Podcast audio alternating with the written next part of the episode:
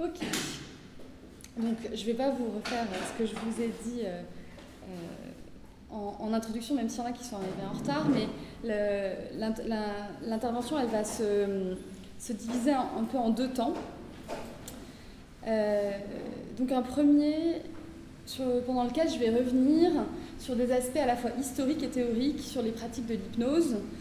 comme je, je l'ai dit déjà, je ne suis pas une spécialiste de l'hypnose, je n'ai pas de qualification particulière qui me permettre d'en parler, si ce n'est d'avoir mené ces recherches depuis plusieurs années sur euh, les performances sous hypnose de Matt Mullican, là vous venez d'avoir une petite introduction.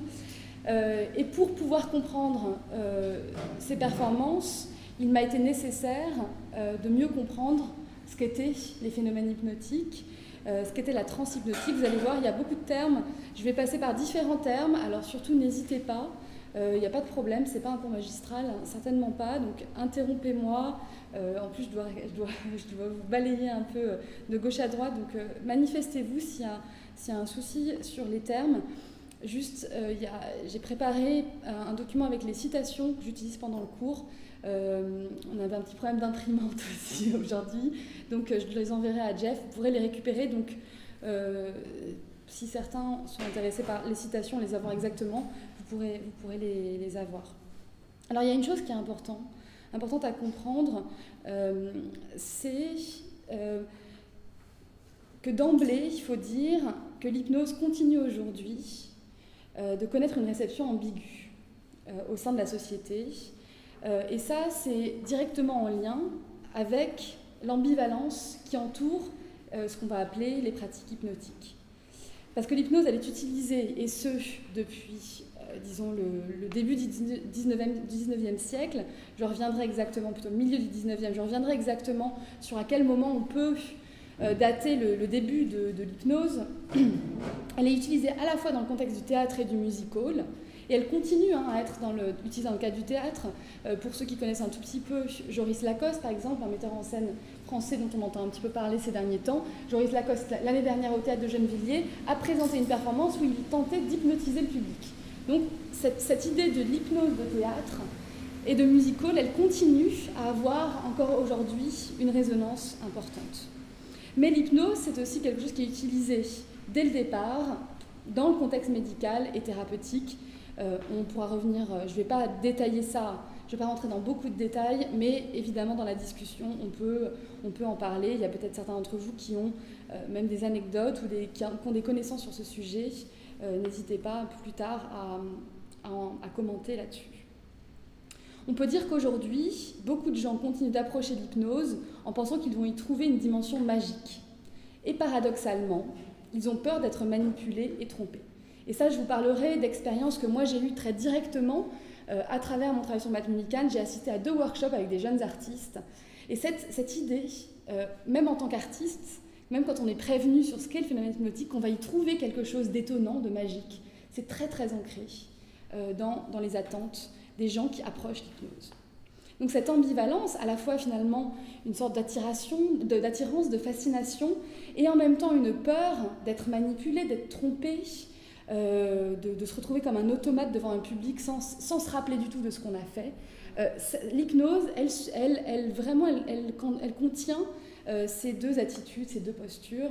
Et c'est ça qui fait que moi, j'ai tout de suite été très intéressée d'explorer euh, ces différentes dimensions de l'hypnose pour pouvoir revenir vers, euh, vers la pratique de Mulligan et, et la comprendre dans, avec, dans toutes ses nuances.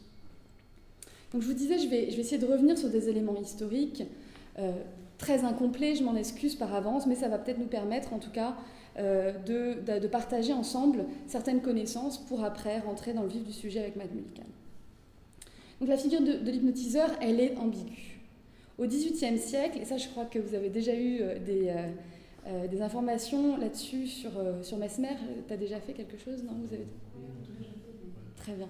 Bah, je ne vais pas m'étendre, ne hein, vous inquiétez pas. Donc, mais dès le XVIIIe siècle, l'Autrichien France Anton Mesmer proposait une théorie qu'il croyait physiologique et rationaliste et posait l'expérience d'un fluide qui pour lui était aussi réel que matériel par exemple, que l'action exercée par un aimant. Il tentait ainsi de développer une étude expérimentale de la relation psychothérapique qui était, jusqu'alors noyée dans des pratiques dites magiques. Le succès populaire de Mesmer et les dérives qui ont marqué sa pratique, en particulier des dérives, euh, en tout cas les rumeurs dites sexuelles, quand finalement certaines séances de Mesmer se, se transformaient presque en, orgie, euh, ont incité à cette époque les scientifiques de l'académie à étudier cette pratique, cette pratique du mesmérisme, qu'on appelait du mesmérisme, dont ils ont radicalement réfuté, donc ils ont complètement contredit Mesmer, en réfutant le fondement physiologique, et ils ont mis au contraire en valeur le seul facteur psychologique, que l'on désignera plus tard par le terme de suggestion, dans la relation avec les patients. Le terme d'hypnotisme, c'est un terme que vous avez entendu en anglais, hypnotism, dans la, dans la performance de, dans la, conférence de Matt euh, est défini en 1843 par un médecin écossais du nom de James Braid, B-R-A-I-D, qui dénonce lui aussi la théorie fluidique pour proposer une théorie neurophysiologique. Donc là, on revient à la question d'un fondement physiologique qui s'intéresse au phénomène qui était auparavant considéré à travers une notion qui s'appelle le magnétisme animal qu'on trouve déjà chez, qu'on Hegel, par exemple. Euh, et ce que dit Brett, c'est que ce magnétisme, il s'explique, euh, explique qu'il serait induit à la fois par des phénomènes de fixation visuelle et de suggestion verbale. En 1887, en France, le journal des tribunaux consacre un long, long article au danger de l'hypnotisme, désigné comme une nouvelle forme de magie ou de sorcellerie, et conclut à la nécessité de légiférer sur cet objet de l'hypnose.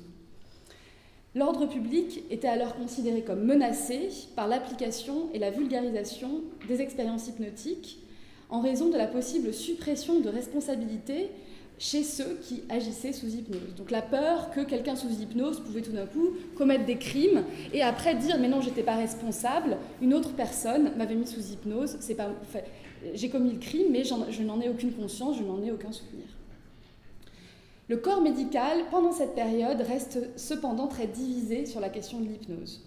C'est le neurologue Jean-Martin Charcot, convaincu de la réalité des phénomènes hypnotiques, des phénomènes hypnotiques auxquels il avait assisté dans, le théâtre de rue, dans, vraiment dans ce contexte d'hypnose théâtrale. vous voyez, dès le départ, hein, il y a un lien très fort entre, ces deux pans de l'hypnose. Euh, Charcot a étudié sous hypnose le comportement des hystériques à la salpêtrière, qu'il a voulu utiliser les phénomènes hypnotiques pour traiter l'hystérie euh, à la salpêtrière entre, 1978 et, entre 1878 et 1884, mettant en lumière la valeur thérapeutique de l'hypnose qu'il défend alors avec énergie. Je suis désolée, j'en oublie. Euh, j'en oublie de, de, vous montrer les quelques images, pas forcément. Ah, c'est là. je vais y arriver, voilà. Euh, donc des images qu'on retrouve, là j'ai même pas mis des gens, c'est des images qu'on trouve sur, sur Internet qui sont des représentations, des illustrations euh, qui essayaient de voilà d'illustrer ce que pouvait être euh, le, le, phénomène, le phénomène du mesmérisme ou du, magnétisme. et là vous voyez le titre de cette image, le magnétisme dévoilé, où là on a vraiment un mélange dans la, dans, la, représentation entre, ce que, entre la sorcellerie et, et l'idée du magnétisme. Donc là, un complet mélange des genres, et on voit bien que, l'idée d'hypnose et l'idée de sorcellerie sont vraiment intimement liées. Et là, un tableau euh, relativement euh, célèbre de, Charcot à la salpêtrière, et pour ceux qui connaissent un tout petit peu le travail de Georges Didier Huberman, qui a consacré aussi un, ouvrage sur la salpêtrière à cette époque, euh, et que, je vous, que, je vous, encourage à aller regarder si le sujet vous intéresse. Freud Sigmund Freud, qui veut inaugurer, euh, quant à lui, une approche scientifique de la, psychothérapie avec la psychanalyse, après de nombreuses expérimentations du phénomène hypnotique, en particulier auprès de Charcot à la salpêtrière, se défend quant à lui de continuer à utiliser l'hypnose en raison du rôle central de ce qu'on appelle la suggestion directe. Et je vais revenir sur ce terme. La suggestion lui paraît représenter une atteinte à la liberté du malade parce qu'elle empêchait de connaître la véritable cause des symptômes. Donc la suggestion verbale est considérée comme exerçant un pouvoir de domination proche de la notion de possession. Donc on revient encore sur cette ambiguïté entre hypnose euh, et sorcellerie et continue d'être perçue négativement. Le docteur Léon Chertok, euh, qui est euh, quelqu'un qui a énormément écrit sur l'hypnose, il a en particulier, il est décédé il y, a, quelques années, il a en particulier écrit un livre avec la philosophe des sciences Isabelle Stengers qui est un tout petit livre qui est, passionnant sur le sujet, mais Léon Chertok a, énormément publié sur, sur l'hypnose. Il souligne, et je, le cite, dès son apparition, que, que Bloch et Van Wartburg situent en 1174, le nom suggestion présente une connotation péjorative. Il est lié aux idées de sorcellerie, de pratiques diaboliques, et il en va de même pour le verbe suggérer, utilisé à la fin du XVe siècle. Dans ses méditations sur l'Évangile, Bossuet dénonce les suggestions du démon. Il est à noter que passé en anglais sous forme de suggestion, to suggest, ces termes sont affectés de la même implication dépréciative.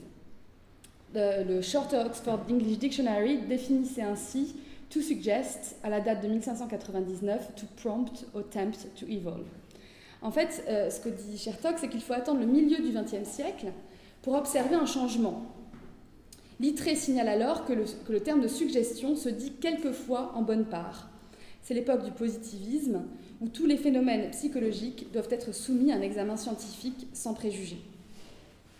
La psychanalyste Maud Manoni, elle, euh, revient sur la filiation qui lie la possession, l'hypnose et la psychanalyse à travers la notion, euh, chère à, Freud justement, euh, de transfert. Et Maud Manoni dit Le transfert est ce qui nous reste de la possession et on l'obtient par une série de soustractions. On élimine le diable, il reste les convulsionnaires.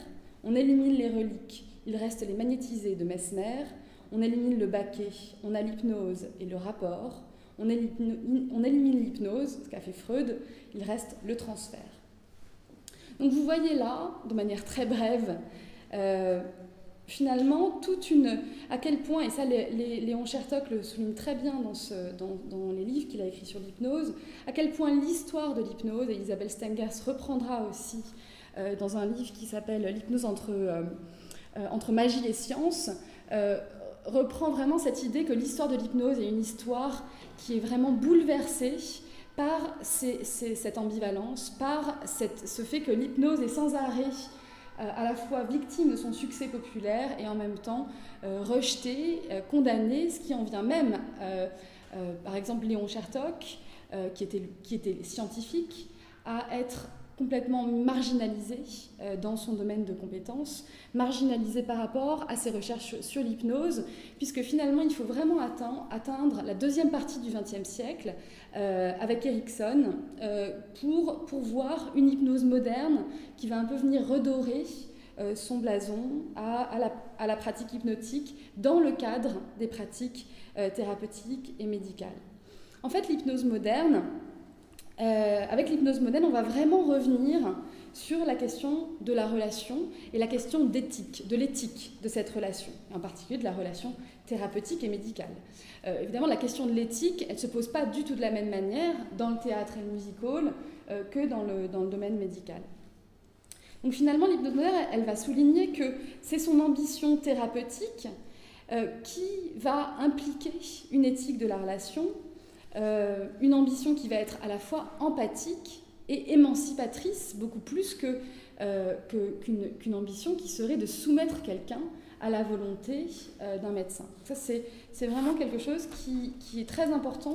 Et on, voit vraiment le vocabulaire autour de l'hypnose changer avec l'hypnose moderne, vraiment soulignant que si en effet il y a une forme de pouvoir entre les mains du thérapeute qui pratique l'hypnose, euh, l'éthique de sa pratique euh, vient par contre euh, donner à, cette pratique de l'hypnose une ambition empathique et émancipatrice. Ça, c'est quelque chose qui va revenir justement, enfin en tout cas qui, a été central, ce, glissement, de comprendre ce glissement pour comprendre aussi ces mêmes glissements, en tout cas la possibilité d'interpréter ces mêmes glissements dans la pratique d'un artiste comme Matt Mullican.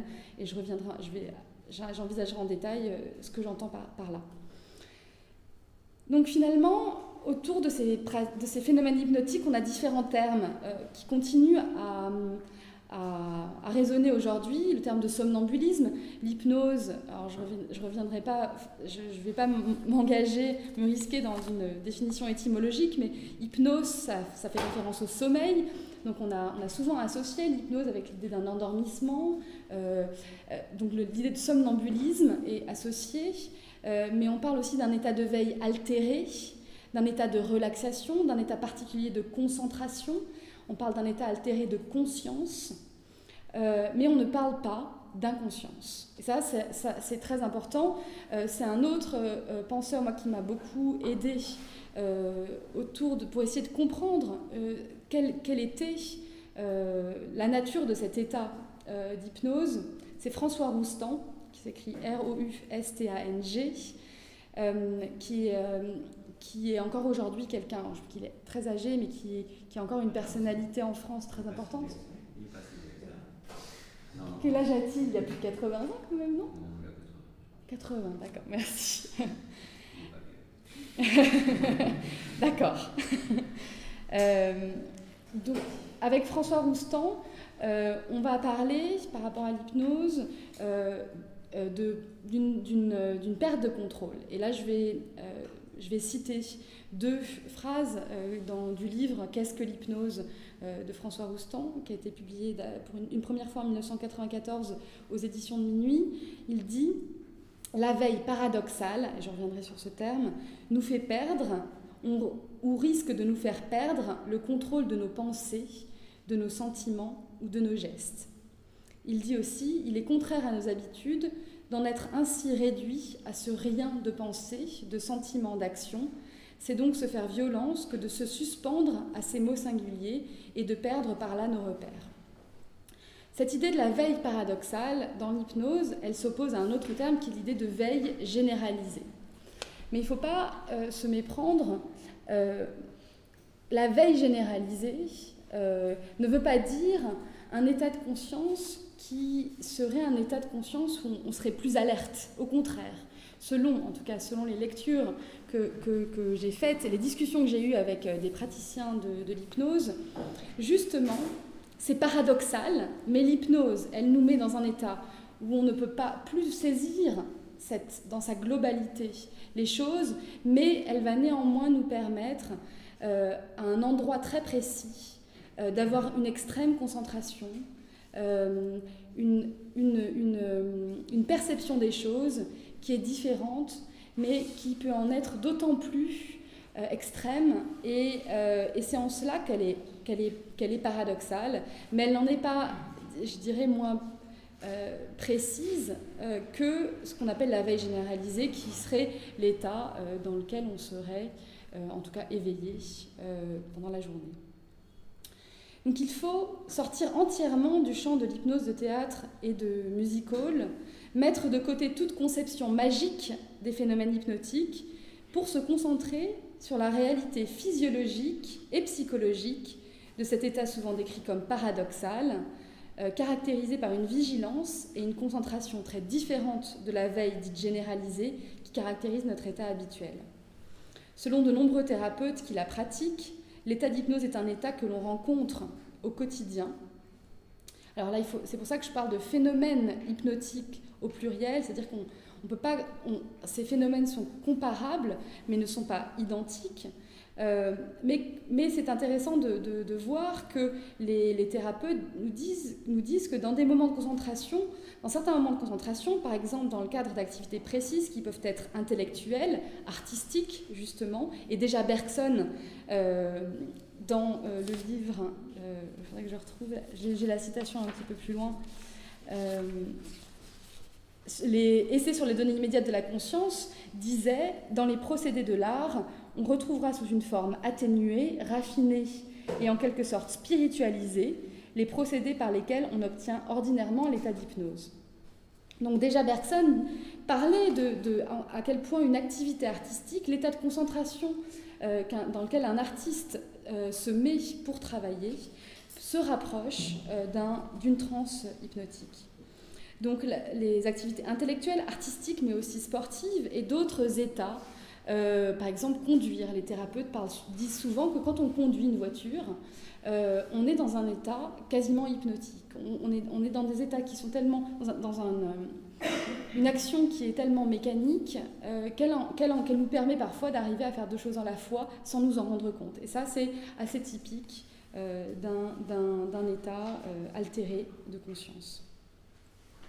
Dans ces moments-là, notre conscience rentre dans un état particulier de veille où elle se concentre sur un nombre limité d'éléments, occultant temporairement le reste de l'environnement, voire perdant la notion du temps qui s'écoule.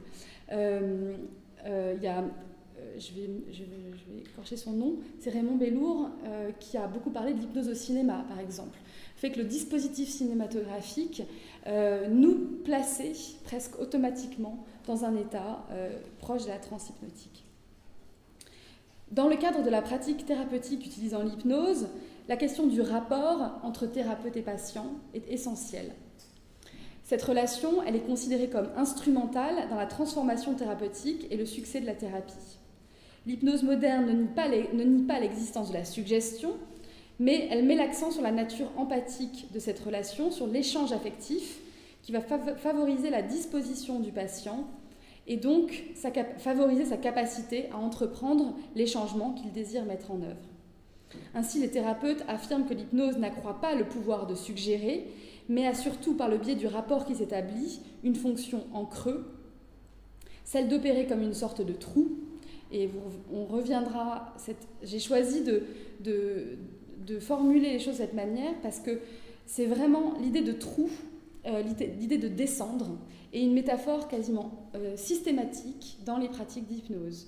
Euh, moi, j'ai expérimenté l'hypnose, des états d'hypnose très légers euh, plusieurs fois. Je ne sais pas, peut-être que certains d'entre vous ont aussi fait ces expériences.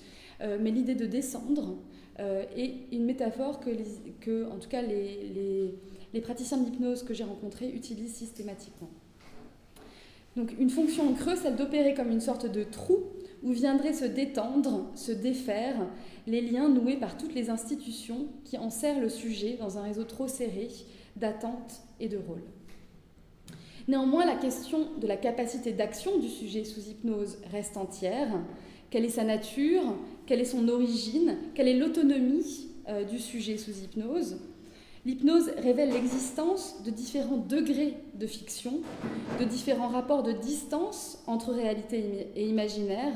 Et là, je vous dirai tout de suite d'essayer de vous rappeler ce que, ce que disait déjà Matt Millikan euh, dans le document que vous avez entendu.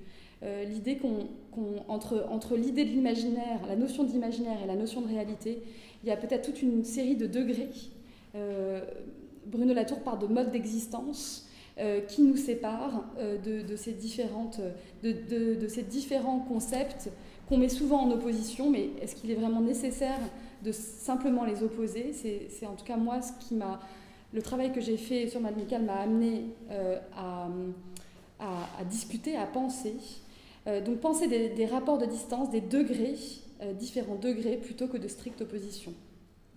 L'hypnose nous emmène sur un terrain qui nous force à distinguer différents modes d'existence au-delà du dualisme sujet-objet et de l'opposition entre activité et passivité, conscience et inconscience, soumission et émancipation. Et on va qui m'a m'est apparu euh, dans l'hypnose, c'est que cette émancipation, c'est d'abord l'émancipation de la parole, l'émancipation de la voix. Et ça, même si, et ça j'insisterai à différentes reprises là-dessus, dans la pratique de Matt Mullican, l'hypnose n'est ni vraiment une hypnose de théâtre, ni une hypnose thérapeutique. Et moi, c'est ça, s'il y a une chose que j'ai retenue euh, de, ces, années de recherche et, et de, il continue à me poser de questions, c'est finalement que la pratique de l'hypnose chez Mullican n'appartient ni complètement à l'hypnose de théâtre, euh, et vous pourrez être pas d'accord avec moi si vous le voulez, et ce sera intéressant de discuter, euh, et ni complète, et ni, et je dirais là du tout, à une hypnose thérapeutique, même si, et ça c'est une des ambiguïtés intéressantes de ce travail, depuis les années 90, euh, pour des raisons que, je vais essayer d'expliquer, Matt Millikan ne travaille pratiquement que avec des thérapeutes. Pratiquement que exclusivement avec des thérapeutes. Et euh, ça, c'est quelque chose d'intéressant. Euh, il n'avait pas travaillé avec des thérapeutes au départ, on, va le voir. Mais depuis, depuis les années 90 et, certainement depuis les années 2000, à part une exception, Veronica Finland, qui est une, une, praticienne de l'hypnose qui vit à Newcastle, en Grande-Bretagne, qui a travaillé avec Matt Mullican à différentes reprises et qui n'est pas, elle, médecin, qui n'a aucune formation médicale. Mais c'est une des rares exceptions ces, dernières années. Sinon, systématiquement, Matt Mullican a choisi de travailler avec des thérapeutes plutôt qu'avec des hypnotiseurs qui auraient d'autres contextes de pratique. Avant que j'embraye sur Matt Mullican, est-ce que à ce stade il y a déjà des choses, des questions que vous avez envie de poser ou des éléments déjà de discussion que vous voulez apporter On peut garder la discussion pour la fin si.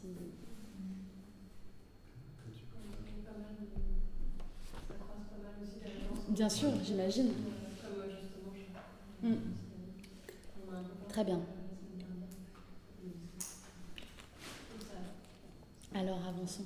J'ai juste une question oui, sur la notion de transfert. En fait. Mhm. Il y avait une citation justement on Ouais. enlevait pas mal de choses. Et ce qui restait, c'était la question de la trans- du transfert. Ouais. Est-ce que tu peux développer Est-ce que c'est. Bah, moi, j'ai. euh, Alors, il y a, y a peu de. Enfin, finalement, il y en a plus aujourd'hui que. euh, c'est vrai qu'à l'époque, Freud a vraiment fait une rupture avec euh, l'hypnose qui était, euh, qui était assez radicale. Alors, euh, moi, je je, suis vraiment pas spécialisée de cette histoire, donc euh, euh, j'en retiens aussi ce qu'on me dit. Vicente de qui est un des hypnotiseurs de Matt Mullican, dont vous allez m'entendre parler pendant l'intervention, et, lui est psychanalyste, mais d'origine, de formation jungienne. Donc Jung et Freud, c'est aussi deux, c'est, voilà, deux personnalités qui représentent deux écoles de, de très différentes, et vous en savez peut-être plus que moi là-dessus. Et il disait, oh oui, mais Freud, il a arrêté, euh, il a pas fait de l'hypnose parce qu'il était, c'était un mauvais hypnotiseur. Donc il y a aussi des, des, rumeurs comme quoi Freud euh, a essayé de donner des raisons euh, scientifiques enfin, euh, au fait, et, il y a d'autres gens qui disent oui, mais en fait, il n'arrivait pas à hypnotiser bien les gens, et donc il a, il a décidé de. Mais en fait, ce que, ce que je comprends de, cette citation de, de Manoni et de beaucoup d'écrits qui, qui viennent justement de gens qui pratiquent l'hypnose et qui ont été rejetés, qui sont comme Léon Chertok, qui ont été vraiment marginalisés par l'école, surtout en France, par l'école psychanalytique française, euh, c'est que finalement, le rejet au départ de Freud de l'hypnose euh, est quelque chose qui a été constamment remis en question, euh, même s'il a fait... il, a fait école et du coup le reste était dissidence. Et ça, c'est quelque chose que moi, avec ma, petite expérience de, ma recherche, j'ai ressenti for- fortement. Et ce que j'ai bien aimé avec euh, cette citation de, de, de Maud Manoni, et, finalement avec Vicente de Moura, qui pratique l'hypnose tout en étant psy- psychanalyste, euh, c'est qu'on se rend bien compte que c'est beaucoup plus complexe que ça. Et qu'on ne peut pas euh, complètement euh, séparer euh, le concept d'hypnose euh, du concept de, transfert. Parce que finalement, euh, Freud va rejeter l'hypnose, mais va reconnaître qu'il y a ce phénomène du transfert qui reste euh, central dans la, dans la pratique psychanalytique. Et finalement, euh, ce, qui, ce, qui, ce que le, le, le, phénomène de transfert nous dit, c'est qu'il y a une relation quand même, euh, de, il y a une, un rapport entre ces deux sujets qui n'est pas une relation de réciprocité d'égal à égal. Donc, finalement, les gens qui, eux, pratiquent l'hypnose disent, bon, si on, une fois qu'on a reconnu que le transfert pose lui aussi un problème de domination, euh, même si selon Freud, c'est pas de sa faute, c'est la faute du patient, c'est le patient qui fait le transfert, c'est certainement pas le psychanalyste qui, euh, qui, crée cette relation, qui veut cette relation. Or, pour lui, l'hypnose, c'était l'inverse. Euh, c'était l'hypnotiseur qui prenait, prenait ce, ce, pouvoir sur le patient. Ce que les praticiens d'hypnose disent, c'est bon, soyons un petit peu plus honnêtes, regardons les choses différemment. Et, et, il y a dans, les, deux cas, il y a une relation de domination. Comment est-ce que l'éthique d'une pratique euh, peut euh, poser la question de, ce, de, de cette, asymétrie des relations et comment est-ce rétablir un équilibre. Euh, et, moi, en tout cas, c'est ce que j'ai retenu euh, de, l'hypnose ericksonienne et de la question vraiment euh, de, la question de l'émancipation et de l'éthique de cette relation. et l'attention qui est portée à cette question. Et je, reviendrai euh, pendant, à la fin de l'intervention sur des discussions plus personnelles que j'ai eues avec Vicente de Moura, euh, qui nous ramènent aussi cette question de médium et de, qu'est-ce qu'il y a comme degré d'existence entre un sujet et un objet. Euh, certains praticiens d'hypnose vont dire je ne suis ni sujet ni objet dans cette relation, je suis autre chose.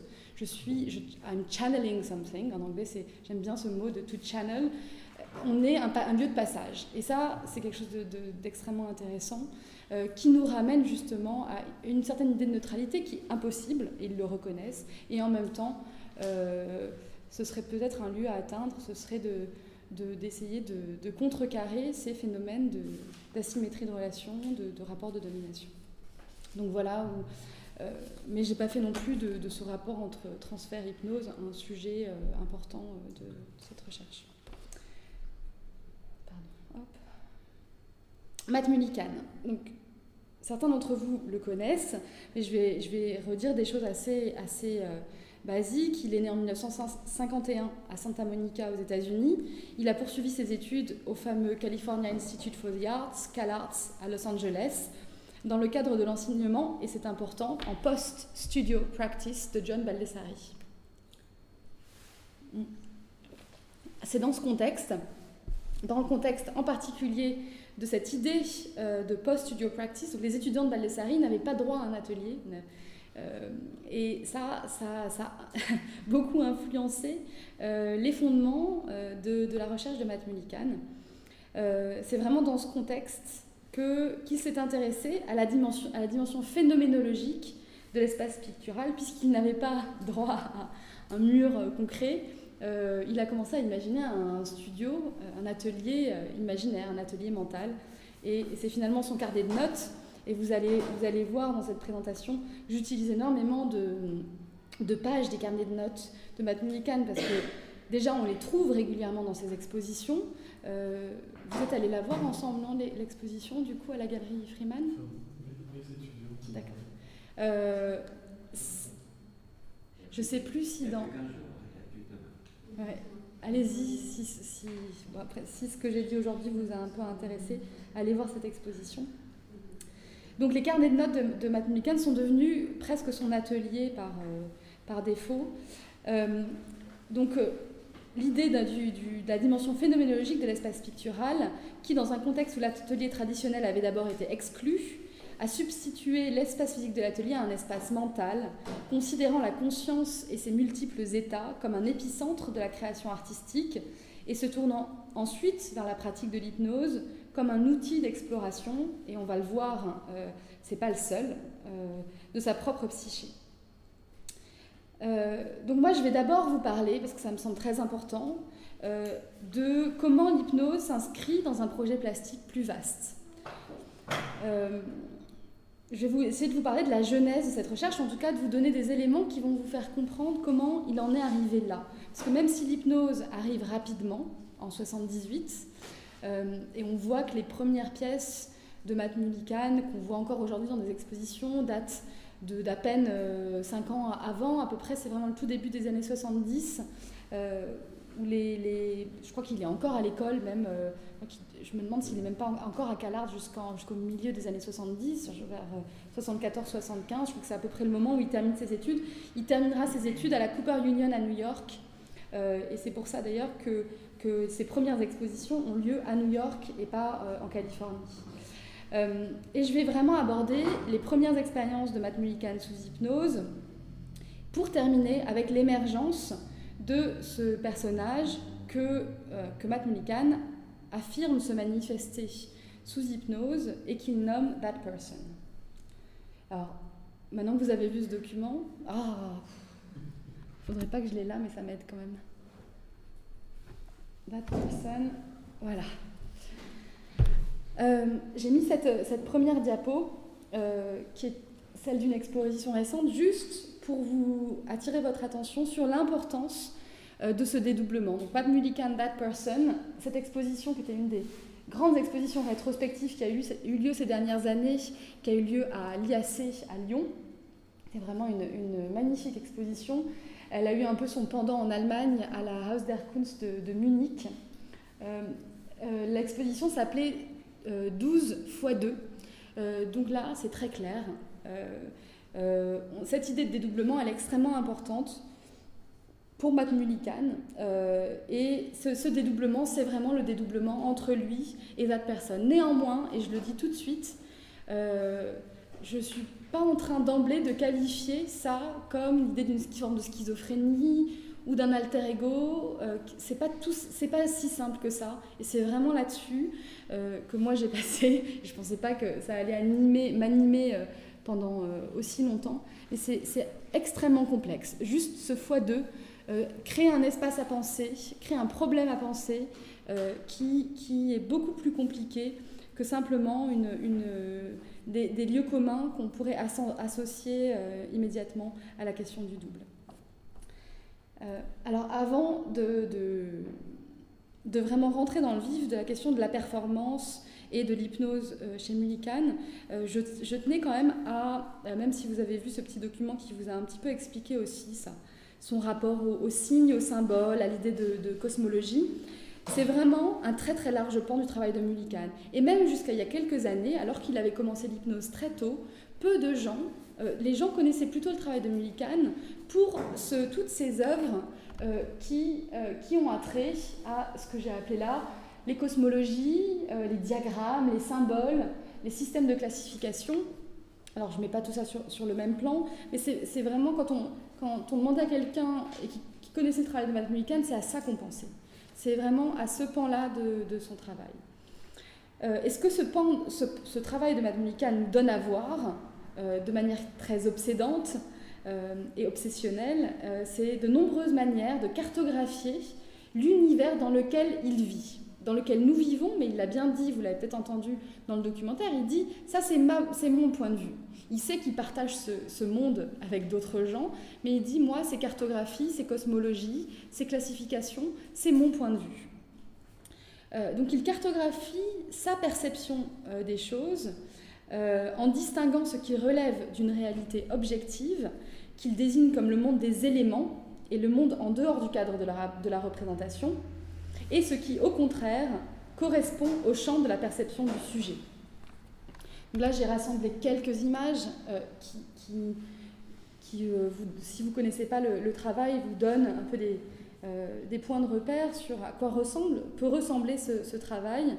Euh, donc Mullican génère de multiples diagrammes et cartographies, et ça vous l'avez je pense déjà bien vu dans le, dans le, documentaire, euh, dont l'ensemble est souvent désigné comme une cosmologie ou des cosmologies, qui sont des systèmes d'organisation, de classification, qui génèrent eux-mêmes des codes, des symboles, des signes, un langage sur lequel repose une vision singulière mais ordonnée du monde. Et là, je cite quelqu'un qui a un autre artiste, qui a un ami très proche de Mullican et qui a écrit un texte très important sur, son travail, Alan McCollum, qui dit à, à ce propos Dans son travail, nous observons un drame se déployer en tant qu'il représente la manière dont il construit, assimile, désintègre, modifie, reconstruit et plus généralement travaille à maintenir un sens personnel de la réalité.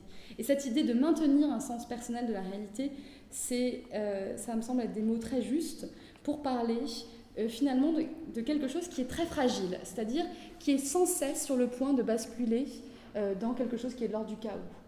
Et, on verra qu'avec l'hypnose, c'est vraiment quelque chose de cet ordre qui est, qui est en jeu. Alors vous avez là d'autres types d'œuvres, et là vous retrouvez à la fois l'idée de cartographie, et là vous retrouvez les couleurs ce code de couleur euh, qu'on retrouve systématiquement chez, euh, chez Millikan. Euh, voilà des œuvres, en verre qui avaient été présentées à, l'IAC. Ici, le, grand mur, là, qui reprenait vraiment très schématiquement le, les éléments, et vous allez voir une autre type de représentation. Voilà, dans un des, un des, dessins de Matt Millikan, vous voyez très bien ces étapes importantes qui nous emmènent euh, en bas avec les éléments. Vous retrouviez déjà le cercle, le carré, le triangle dans la, présentation euh, vidéo, euh, vers le monde inconscient. et puis le monde conscient, le, le world frame, qui va directement faire référence au cadre de la représentation. Et vous l'avez vu tout de suite dans sa, charte, il passait de ce, word frame à tous les médiums artistiques qui permettent de représenter, qui permettent aux artistes de représenter le monde. Et on arrive tout en haut vers l'univers du langage, euh, le monde subjectif, le monde dénué de, le monde immatériel en fait. Donc ça c'est les grandes étapes. Il y a des charts qui sont beaucoup, beaucoup plus compliqués chez Matt Mullican, euh, mais ça vous donne un petit peu des points de repère. Il n'y a pas de théorie scientifique, et ça peut-être que vous l'avez entendu aussi quand Matt présentait son travail, il n'y a pas de théorie scientifique qui sous-tende la production de cette cosmologie. Matt n'essaye pas de construire une théorie qui serait euh, complètement rationnelle ou en tout cas fondée sur des, sur des principes scientifiques. C'est un rapport particulièrement intuitif au savoir qui anime les expérimentations de Mullican. Il n'en est pas pour autant désintéressé de la science et euh, on va le voir avec l'hypnose, il a eu aussi l'occasion de... Euh, de s'intéresser à des aspects euh, finalement assez scientifiques. Par exemple, il a eu différents scans euh, de son cerveau euh, une fois placé sous hypnose. Donc il s'est aussi intéressé à, Alors on lui avait proposé, c'était pas directement à son initiative, mais pour lui, finalement, la science et la religion, les croyances et le savoir sont presque mis alors sont pas mis exactement sur un pied d'égalité, mais, mais, font autant partie l'un et l'autre de son travail. Et il donne dans ce travail une position centrale aux perceptions et aux émotions. Ça, c'est vraiment, je pense, très important de, ne pas l'oublier. Et alors, vous voyez, on a vu des, euh, systèmes de classification, des cosmologies qui étaient, euh, qui étaient très simples. On va jusqu'à, là, c'était euh, ce qui s'appelait le, labyrinthe mental, qui avait été présenté dans l'exposition R au Centre Pompidou en 2011, Centre Pompidou-Metz.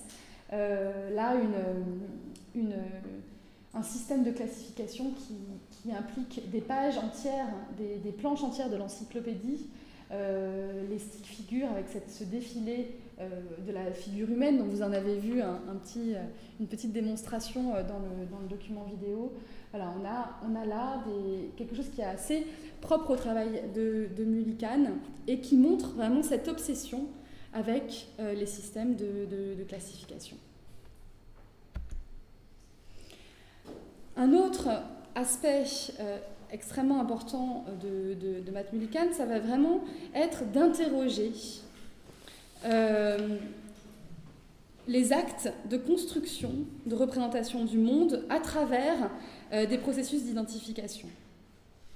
Ces processus d'identification, ils sont communs à l'enfant dont l'identité se construit comme à l'acteur cherchant à incarner un personnage. Et ça, vous en avez eu aussi une belle démonstration avec ce, rouleau de papier qu'à un moment donné, Mullican prend et dit si on le met comme ça, finalement, on pourrait euh, penser que c'est un enfant. On pourrait vraiment croire que, c'est un enfant. En tout cas, lui va s'intéresser à cette possibilité, cette possibilité que certaines personnes ont de projeter une forme anthropomorphique dans un objet euh, et aller jusqu'à lui donner une identité. Euh, Mullican va s'interroger sur, alors je sais pas si vous voyez bien, euh, sur les limites de l'univers physique ainsi que les limites de l'imaginaire.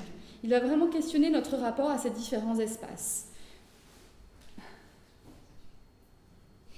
Ouais, à peu près, mais c'est pas très très grave. Il y a juste écrit The limits of the physical universe et en dessous The limits of the imaginary universe. Euh, il utilise aussi le terme de pure projection landscapes, pur paysage de projection, ici dans cette page euh, de carnet de notes, citant aussi bien la fiction que le rêve ou la croyance religieuse, espaces qui distinguent la réalité objective, entretiennent néanmoins une relation avec elle. Donc il va vraiment essayer euh, d'imaginer tous ces espaces euh, qui sont finalement dans un entre-deux, entre juste ce qui serait une réalité physique et un monde subjectif. Donc chacun positionnera ces espaces à un degré plus ou moins éloigné de la réalité selon ses propres mécanismes psychologiques. Le sujet qui a fasciné Mullican depuis les années 70 est la question des processus de, de personnification, c'est-à-dire notre capacité à nous projeter dans une situation fictionnelle et de nous l'approprier jusqu'à peut-être la confondre avec la réalité. Et c'est exactement ce qu'il va aller chercher dans l'hypnose. Dans ce contexte, ce sont tous les supports de la représentation qui intéressent Mullican, euh, le dessin, la photographie, le cinéma, le théâtre, la bande dessinée, les dessins animés, les jeux vidéo. et il va, il va vraiment, et d'ailleurs on en parlera peut-être à la fin, il a réalisé, je crois que c'est une, commande du ministère de la Culture avec laquelle, à travers laquelle il a réalisé une réalité virtuelle euh, donc c'est quelqu'un qui, s'est vraiment intéressé à tout, vraiment à, des degrés très divers à cet espace pictural. À la fois le dessin très basique, comme vous l'avez vu dessiner, il dessine pas toujours très bien d'ailleurs, euh, ces petits bonhommes, jusqu'à euh, créer des, paysages virtuels avec, des, des lightbox, créer des, réalités virtuelles.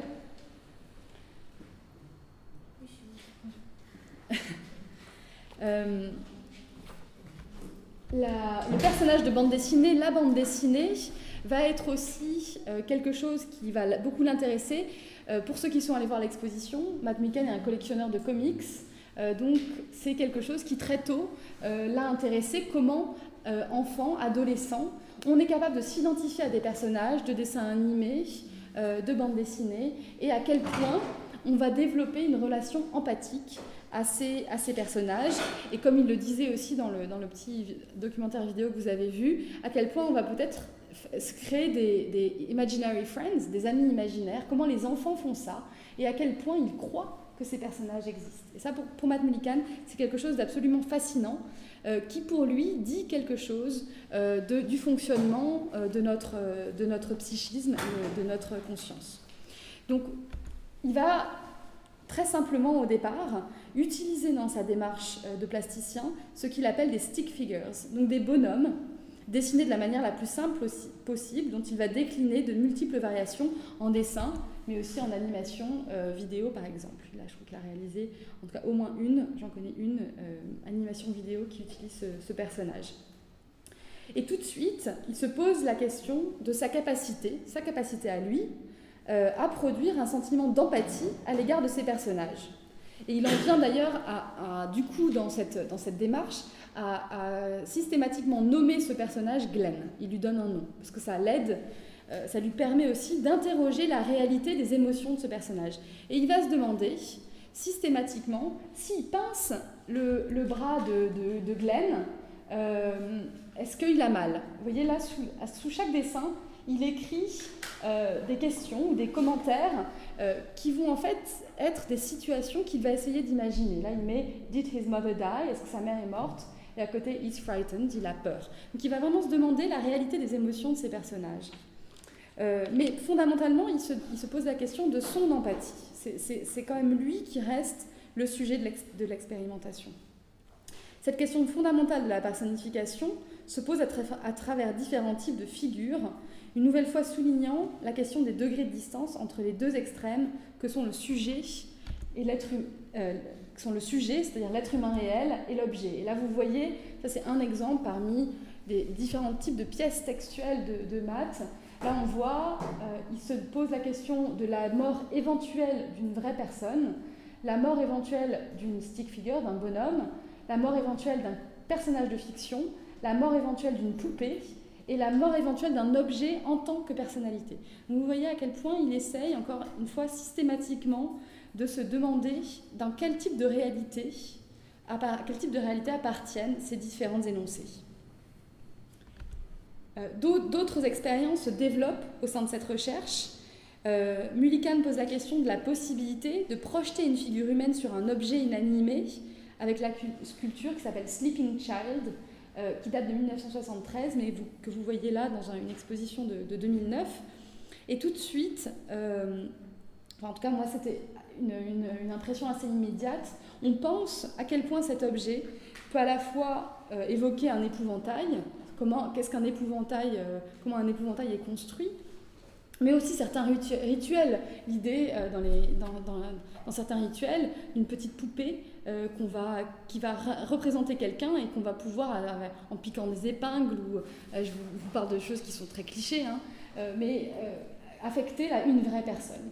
Donc là, on est vraiment dans ce type de, de, de, de références qui sont peut-être la façon dont moi j'interprète les choses. Et en même temps, quand on découvre que Matt Mullican s'est intéressé très tôt à des figurines, à la figurine égyptienne, qui est la première œuvre qu'il a collectionnée, qui est dans l'exposition chez Freeman, ou à d'autres types de, figures de différentes de, de cultures très différentes et d'époques très différentes, on voit que Mullican s'est intéressé à ces types de représentations euh, jusqu'aux plus euh, primitives, euh, disons, comme celle qu'il met en place ici avec Sleeping Child.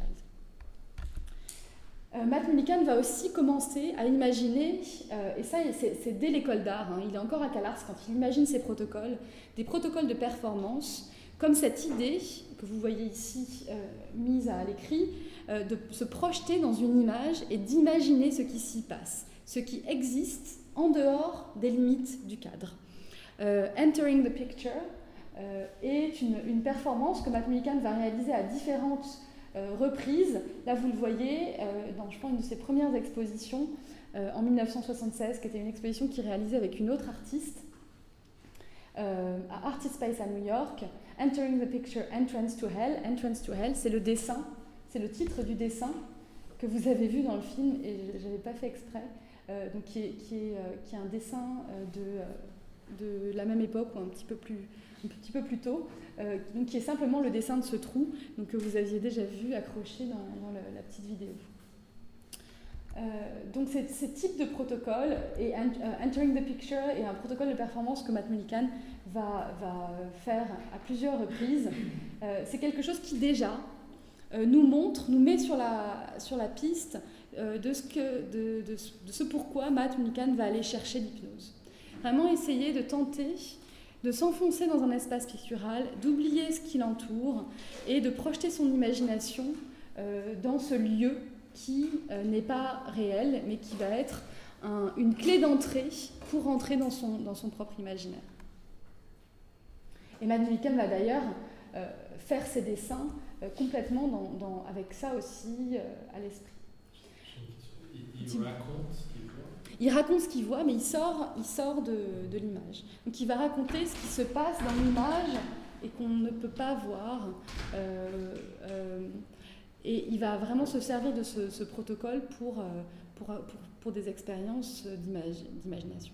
Est-ce qu'il est déjà dans un mode alors non, il n'a pas, pas encore utilisé l'hypnose, euh, mais on voit, enfin, on, peut penser que quand il va connaître l'hypnose véritablement plus tard, il comprendra que là déjà, il se mettait dans des états d'auto-hypnose ou de, de proche de l'auto-hypnose. Donc, euh, quand il en parle, il dit que c'était quasiment l'hypnose. Quasiment de l'hypnose, oui, oui.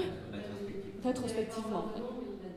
Exactement. Mais à ce moment-là, euh, je pense qu'il y pense déjà. On n'est que deux ans, c'est difficile à, difficile à dire, je ne me souviens plus exactement à quel moment le terme d'hypnose apparaît dans ses, dans ses carnets, mais il, est certain qu'en 1976, il est déjà dans cette, dans cette trajectoire euh, de, travail. Euh, en 1973, donc là aussi encore à l'école, il va écrire un texte qui va rester, et, encore aujourd'hui, un texte clé dans le travail de Matt Mullican, euh, qui s'appelle Essex Details of an Imaginary Life from Birth to Death. En fait, il va écrire ce texte qui raconte euh, alors, c'est au féminin, et il dit, quand il en parle, qu'il a mis euh, le féminin pour le mettre un petit peu à distance de lui-même, en tout cas qu'on ne croit pas que c'était lui dont il parlait. Euh, et il va, raconter, alors on est là dans un, une, anonymité qui, est, très forte, un peu comme le, caractère anonyme de ces, de ces bonhommes qu'il dessine, de Glenn. il va commencer avec Her sa naissance, et il va petit à petit dénoncer en énoncer, avancer dans la biographie de cette femme avec certaines choses qui vont nous raconter des détails à la fois euh, très communs et en même temps extrêmement précis euh, de, sa vie pour arriver à sa mort. Donc cette liste de, euh, de, fragments textuels va jouer un rôle, et, je reviendrai là-dessus après quand on va parler de l'hypnose, un rôle important dans la pratique de Mullican. Elle va, être, euh, elle va apparaître physiquement sous différentes formes, parfois imprimée dans des catalogues, parfois apparaissant sur des textes dans des expositions, mais elle va aussi être lue à haute voix à différentes reprises par l'artiste. Alors, juste avant de parler de l'hypnose, euh, pour terminer cette introduction à cette jeunesse du travail, euh, le, les figures du cadavre et, de la poupée sont des figures extrêmement centrales dans l'œuvre de, de Mullican. D'ailleurs, on le retrouve assez systématiquement dans ses expositions. Vous verrez une, image d'une vue d'exposition juste après. Euh, il y a une anecdote qui, qui, est racontée ici, mais je vais vous la dire parce que je ne pense pas que ce soit très lisible. Mais euh, en fait, Matt Mullican avait imaginé euh, un protocole de performance. Ce protocole de performance consistait à faire une performance avec un cadavre. Cette performance, elle a eu lieu le 14 décembre 1974 à la Yale School of Medicine grâce à un ami de Matt Mullican qui était étudiant en médecine.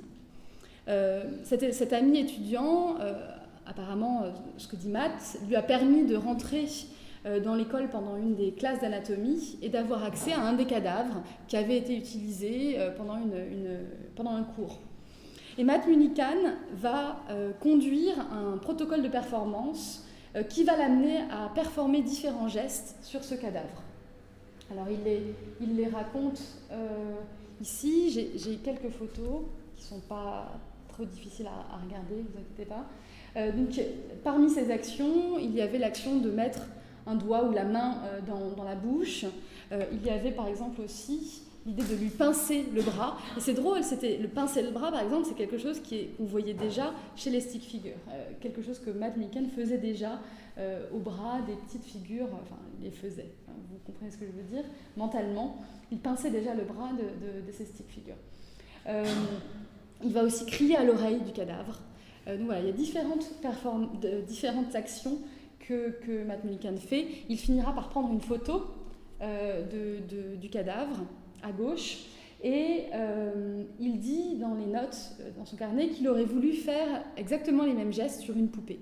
Alors est-ce qu'il l'a fait ou pas Je j'en ai pas, en tout cas, j'en ai pas la certitude et j'en ai pas le souvenir, mais en tout cas, il est résulté de, a résulté de, cette, performance ces deux photos qu'on retrouve de manière très répétée dans différentes installations de Matt Mullican, parfois sur ce que Matt appelle les bulletin boards, qui sont des, des tableaux, enfin des, des, cadres comme ça qui sont en, en liège ou dans une, une, matière qui permet de, de, juste planter des petites euh, punaises ou des aiguilles, et où on voit Matt venir euh, de manière très, euh, très propre et très orthogonale positionner différents types de documents. Enfin, il y a des, des, euh, des, centaines et des centaines de, de bulletin boards qu'on voit dans les expositions de, de, de Mullican.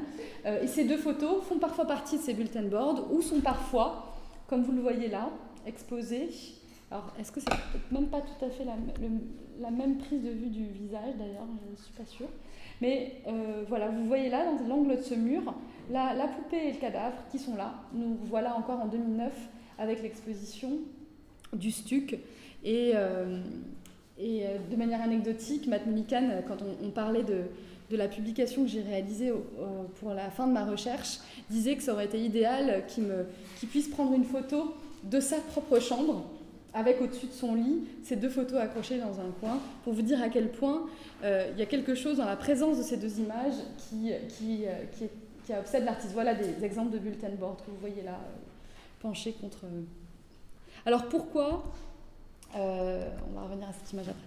Donc la, le cadavre, euh, c'est euh, clairement quelque chose qui peut nous renvoyer directement euh, à la figure de, de Glenn et ses, ses bonhommes euh, en bâton. C'est vraiment la question de à quel moment euh, quelque chose qui fait figure humaine, qu'on associe à la figure humaine, est encore, peut encore euh, susciter notre empathie. Et ça, le, pour, pour le cadavre euh, pose vraiment une question euh, extrêmement importante. Et finalement, quand il le met à côté de la poupée, la question qu'il pose, c'est pour lequel des deux est-ce que finalement, lequel des deux est plus humain, lequel des deux est plus un sujet ou plus un objet. Et, et Matt dira que le cadavre, pour lui, c'est finalement la, sculpture ultime. C'est finalement quelque chose qui, qui, est vraiment, euh, euh, qui est vraiment dans un entre-deux euh, et qui n'est plus tout à fait humain et qui incarne cette limite, cette impossibilité de l'expérience qu'est l'expérience de la mort. Et le, la figure humaine vivante et le cadavre ont entre eux cette immense, cette immense séparation béante qu'est l'expérience de la mort. Une autre, la mort revient aussi dans, vous l'avez vu dans la vidéo, dans différentes chartes de Mullican, le personnage de la mort devient même un personnage, comme le destin. Euh, et ça, c'est quelque chose qui vraiment est une des figures assez obsédantes euh, chez Mullican, euh, sachant que la mort est associée, comme je vous le disais, au destin, mais aussi à l'idée de paradis et d'enfer. Donc vous voyez, on, parle de, systèmes de classification qui ont l'air très scientifiques ou, rationnels, et en même temps, on est dans un univers qui est aussi baigné par, euh, ces, euh, ces, conceptions euh, de, du paradis, de l'enfer. et on voit bien que chez Millikan, ces choses-là se partagent complètement l'espace de, de, sa subjectivité. Dans ces différentes expériences, Mullican se pose comme, et là je cite les termes de David Sall, un artiste et ami de Mullican, l'anthropologue de son propre univers, cherchant à atteindre les limites de sa capacité à organiser sa propre conscience et ses propres mécanismes psychiques. Et il va constamment utiliser vraiment la représentation, le dessin, pour mettre à plat euh, certaines conceptions qu'il a, comme celle un peu amusante de cette idée qu'à sa naissance, euh, il était sur une, euh, ce qu'il appelle une conveyor belt, je ne sais pas comment on dit en, français, de tapis roulant, où à un moment donné, c'est lui qui a choisi de tomber dans la famille Mullican. Alors, après, il y a quelque chose de moi que j'ai appris plus tard par Matt. Il s'est pas tout de suite appelé Mullican. En fait, il y a eu autour de son, sa mère était encore mariée à quelqu'un d'autre euh, quand, elle, quand elle a, enfin l'homme à qui elle était, mariée n'était pas le père de Matt, et du coup, euh, le, en fait, le rapport au nom n'était pas non, était quand même quelque chose de problématique dans son enfance. Donc finalement, il y a aussi derrière ça euh, une expérience personnelle que Matt raconte d'ailleurs. donc le, choix du nom n'est pas quelque chose de complètement idiot non plus dans, cette représentation, que Matt a de, de son arrivée dans la famille Mullican. Donc, je, vous disais, c'est une, transition un peu euh, simple, mais la représentation du paradis, de l'enfer, euh, de la mort, du destin, euh, c'est quelque chose de très important, et c'est finalement avec ça qu'une autre série de performances va avoir lieu. Matt pense tout de suite à cette idée de acting out, donc mettre en scène des situations qu'il appelle mythiques. Donc là, vous voyez trois situations qui sont proposées. la mort tirant euh, l'âme euh, d'un cadavre, sortant l'âme d'un cadavre, euh, Dieu créant le monde, s'envoler vers le, paradis, tomber en enfer. Donc on a ces, situations que Mullican souhaite mettre en scène. Et il va, les mettre en scène. et là aussi, c'était quelque chose qu'il décrivait dans la, conférence. voilà une, performance, donc pas sous hypnose, euh, qu'il réalise avec des acteurs, euh, où là, il leur demande de euh, mettre en scène l'idée de la mort. alors, je ne sais plus, c'est un démon et un ange qui se battent pour une âme. Donc il demande simplement à des acteurs de s'impliquer dans ces idées de personnages. L'un est le démon, l'autre l'ange, et ce, ce, morceau de tissu, c'est une âme. Et cette performance a lieu donc en 1976 dans cette exposition à Artist Space. Euh, mais on voit que euh, l'ensemble de ces, de, ces, différents protocoles de performance l'amène graduellement vers le choix de travailler avec l'hypnose. La question du contrôle se pose de manière explicite, en particulier dans la représentation du destin et le rôle que, que, que Matt Mullican lui confie dans sa cosmologie. Le rapport au mythe et à la spiritualité est fondamentale dans l'intérêt que Mullican porte au phénomène psychique et aux mécanismes psychologiques. Et l'hypnose, finalement, euh, même s'il il, connaît très peu de choses quand, euh, quand, il, euh, quand il, commence à l'utiliser, finalement trouve un rôle dans ce, dans ce contexte-là. L'hypnose, elle apparaît, et ça vous l'avez déjà entendu aussi dans le, dans, le, document, elle apparaît entre le monde, ce que, ce que le, ce que Matt appelle the world frame, le monde conscient, qui est ce symbole avec la Terre entourée d'un cadre, à la différence du monde non conscient qui est sans cadre. Et après, on a les deux masques qui signifient le théâtre, et entre les deux, euh, on a quelque chose que Matt Mullican appelle l'hypno-acting. C'est en effet la relation entre hypnose et théâtre qui va particulièrement intéresser Mullican au départ, et la capacité, grâce à l'hypnose, d'atteindre un état limite dans la conscience que la personne peut avoir de la distinction entre une situation fictionnelle et la réalité. Matt Mullican cherche, selon ses propres termes, à créer un super théâtre, un super theater, c'est vraiment un terme qu'il utilise, dans lequel une personne incarne un personnage de façon à entièrement se projeter dans l'identité fictionnelle de ce personnage. Donc prenant une autre identité que la leur, ou dans une situation fictionnelle distincte de la réalité, restant eux-mêmes, mais étant plo- plongés dans une toute autre temporalité. Donc on a deux choses, soit incarner un personnage qui n'est pas lui-même, qui, n'est pas la personne qui l'incarne, ou être resté soi-même, mais être transporté dans un autre temps, euh, un autre âge par exemple. Dans un entretien avec Vicente de Moura, un hypnothérapeute, Mullican dit J'ai eu cette idée d'un super théâtre, un théâtre dans lequel l'acteur croit qu'il est cette fiction et dans lequel il mettrait cette fiction en acte. Donc là, vraiment, ce que cherche Mullican, ça a complètement euh, éradiqué, euh, rendre complètement obsolète la différence entre fiction et réalité. Ce qu'il veut, c'est que ces gens euh, euh, so- soient acteurs d'une situation sans se rendre compte qu'ils la jouent, qu'ils croient vraiment qu'elle est réelle. Donc supprimer en fait cette, euh, séparation entre les deux. Il est obsédé par l'idée de valider l'image comme réelle. Parce que finalement, l'hypnose, c'est d'abord une question d'image. Et ça, Mullican le, dit quand il, fait la différence entre quel, quel type de représentation est le théâtre, la danse, le cinéma, la photographie. Dans tous les cas, on est dans le contexte de la représentation, et c'est là-dessus. C'est ça que veut valider Matt Mullican. À quel moment cette représentation, elle peut être confondue avec la réalité? De pouvoir, par l'intermédiaire de l'hypnose, donner une réalité à une image, rendre les, limites entre réalité et représentation euh, dans la perception de l'acteur obsolètes.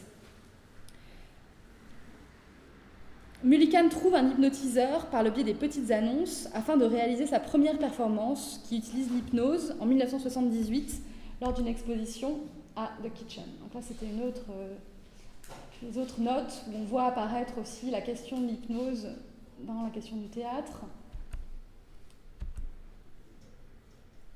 Voilà. Euh, donc il cherche un hypnotiseur et il le trouve par, euh, par le biais des petites annonces euh, pour faire cette performance dans une exposition personnelle à New York en 78. Donc l'hypnotiseur, c'est l'hypnotiseur en fait que Matt va choisir, qui va trouver trois acteurs et Mullican lui donne des instructions quant aux actions qu'il veut que les acteurs mettent en scène sous hypnose.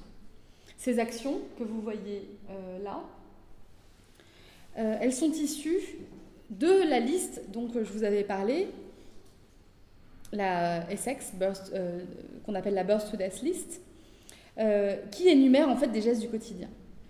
Ce super théâtre, tel que Mullican l'avait d'abord imaginé, ne sera en fait que de courte durée, car les réactions du public sont très violentes lors de cette première performance, à la suite de laquelle Mullican est accusé de manipuler les acteurs et de les mettre dans une position de souffrance psychologique. En fait, euh, alors ça c'est les choses que moi, Matt m'a raconté euh, à plusieurs reprises. Apparemment, il y a une des actrices euh, dont l'action était de regarder par la fenêtre, qui s'était mise à crier, mais de toutes ses forces, vraiment euh, euh, de peur. Et apparemment, quand elle a raconté, une fois sortie de l'état d'hypnose, ce qu'elle avait vu, elle a vu, quand elle a regardé par la fenêtre, elle a vu son jeune frère poursuivi par la police. Et donc c'est ça qui aurait provoqué le cri.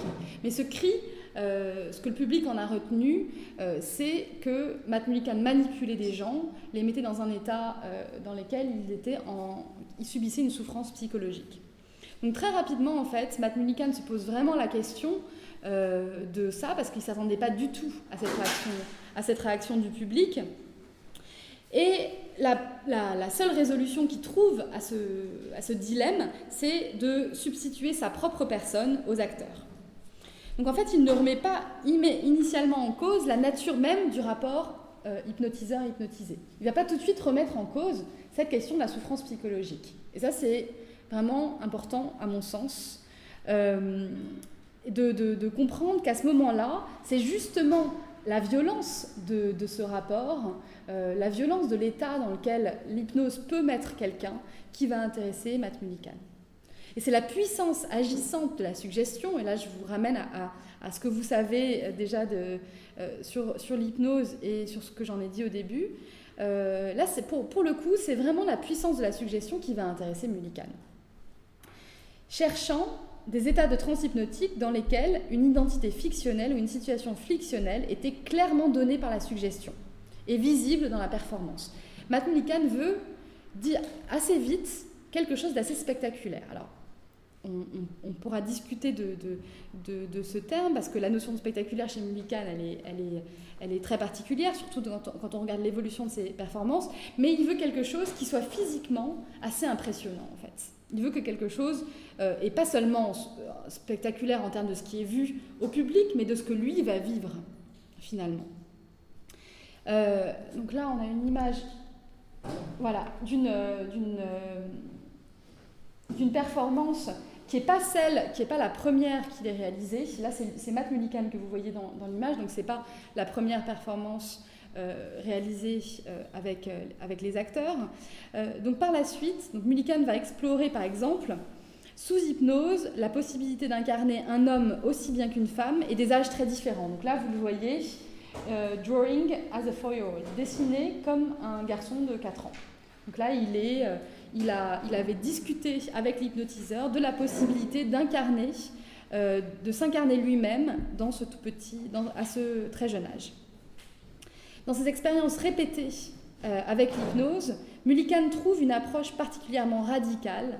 Il met en scène un lâcher-prise caractéristique de l'approche hypnotique, explorant vraiment l'état de conscience altéré induit par l'hypnose pour faire émerger la partie de sa psyché à laquelle il n'aurait pas autrement accès. C'est vraiment quelque chose que, que Mullican veut faire, c'est il veut vraiment utiliser l'hypnose pour explorer des aspects de son psychisme. Dans ce contexte, il montre à nouveau le désir, la volonté d'observer ce qu'il désigne comme des, motifs, des patterns de comportement, de les classifier et de les analyser. Ça, ça va arriver euh, évidemment au fur et à mesure euh, des performances. Mullican raconte, et là j'ai pas d'image, voilà une autre image d'une performance sous hypnose euh, à, quatre ans plus tard, toujours à New York.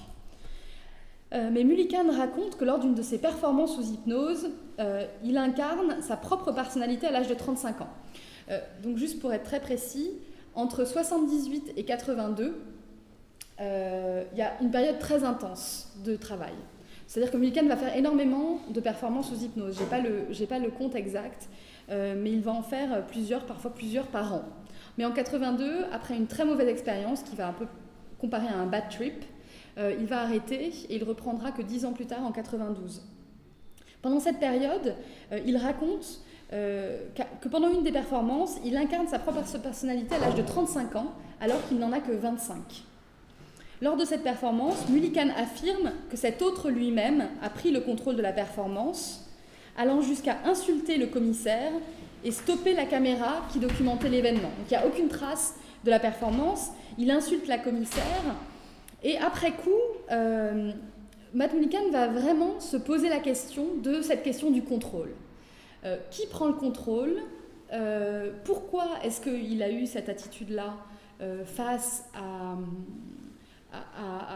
aux éléments de l'institution? Donc là, on, commence à avoir vraiment apparaître un questionnement assez fort sur, la question du contrôle.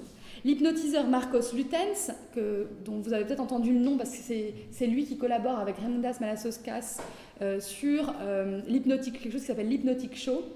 Marcos Lutens a collaboré aussi avec Mullican à la fin des années 90, ou bien plus tard. Euh, Matt Mullican a décidé d'arrêter de travailler avec Lutens et pour des raisons dont on pourra discuter.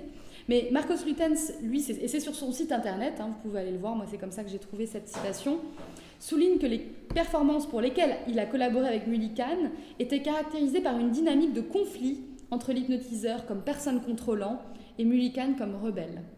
Le contrôle dont il s'agit est d'une part le contrôle de l'esprit que l'hypnotiseur exerce euh, sur l'hypnotisé, mais également le contrôle de la scène. L'hypnotiseur se pose en lui-même comme performeur dans le contexte théâtral offert par la performance. Et ça, je vous disais euh, tout à l'heure que depuis, euh, Depuis la fin des années 90, euh, le Mullican ne travaille pratiquement qu'avec des hypnothérapeutes. Et donc ça, ça s'explique très bien euh, parce qu'à un moment donné, Matt Mullican s'est rendu compte que c'était pas possible de partager le devant de la scène. C'était pas possible de partager cet espace scénique qui est l'espace de l'artiste. Et donc, en travaillant avec des hypnothérapeutes, il se protégeait complètement de ça, parce que l'éthique des professions médicales fait que ces hypnothérapeutes n'ont pas le droit d'être sur scène, n'ont pas le droit d'apparaître devant le public. Euh, et donc, toute la partie, toute la mise en hypnose se fait euh, derrière la scène, hors de, vue du public. Et là, la question de cette, cette confrontation entre hypnotiseur et Mullican pour le contrôle de l'espace performatif euh, ne se pose plus du tout dans les mêmes termes. On a, là un des éléments qui nous permet de comprendre aussi un, une des raisons de l'évolution, enfin, qui explique euh, un des aspects de l'évolution des performances de Mullican euh, à travers les années. Donc à travers ces multiples expériences de l'état de transe hypnotique, on va revenir à ça après, Mullican affirme aujourd'hui qu'un personnage qu'il nomme That Person émerge de ses performances sous hypnose. La nature de ce personnage et de sa relation à Matt Mullican pose question. En tout cas, moi, elle m'a posé question. L'hypnose offre un cadre assez ouvert quant à la définition de l'état de conscience qui est induit dans la transhypnotique pour déployer à l'endroit de la personne un espace d'indécision et de spéculation.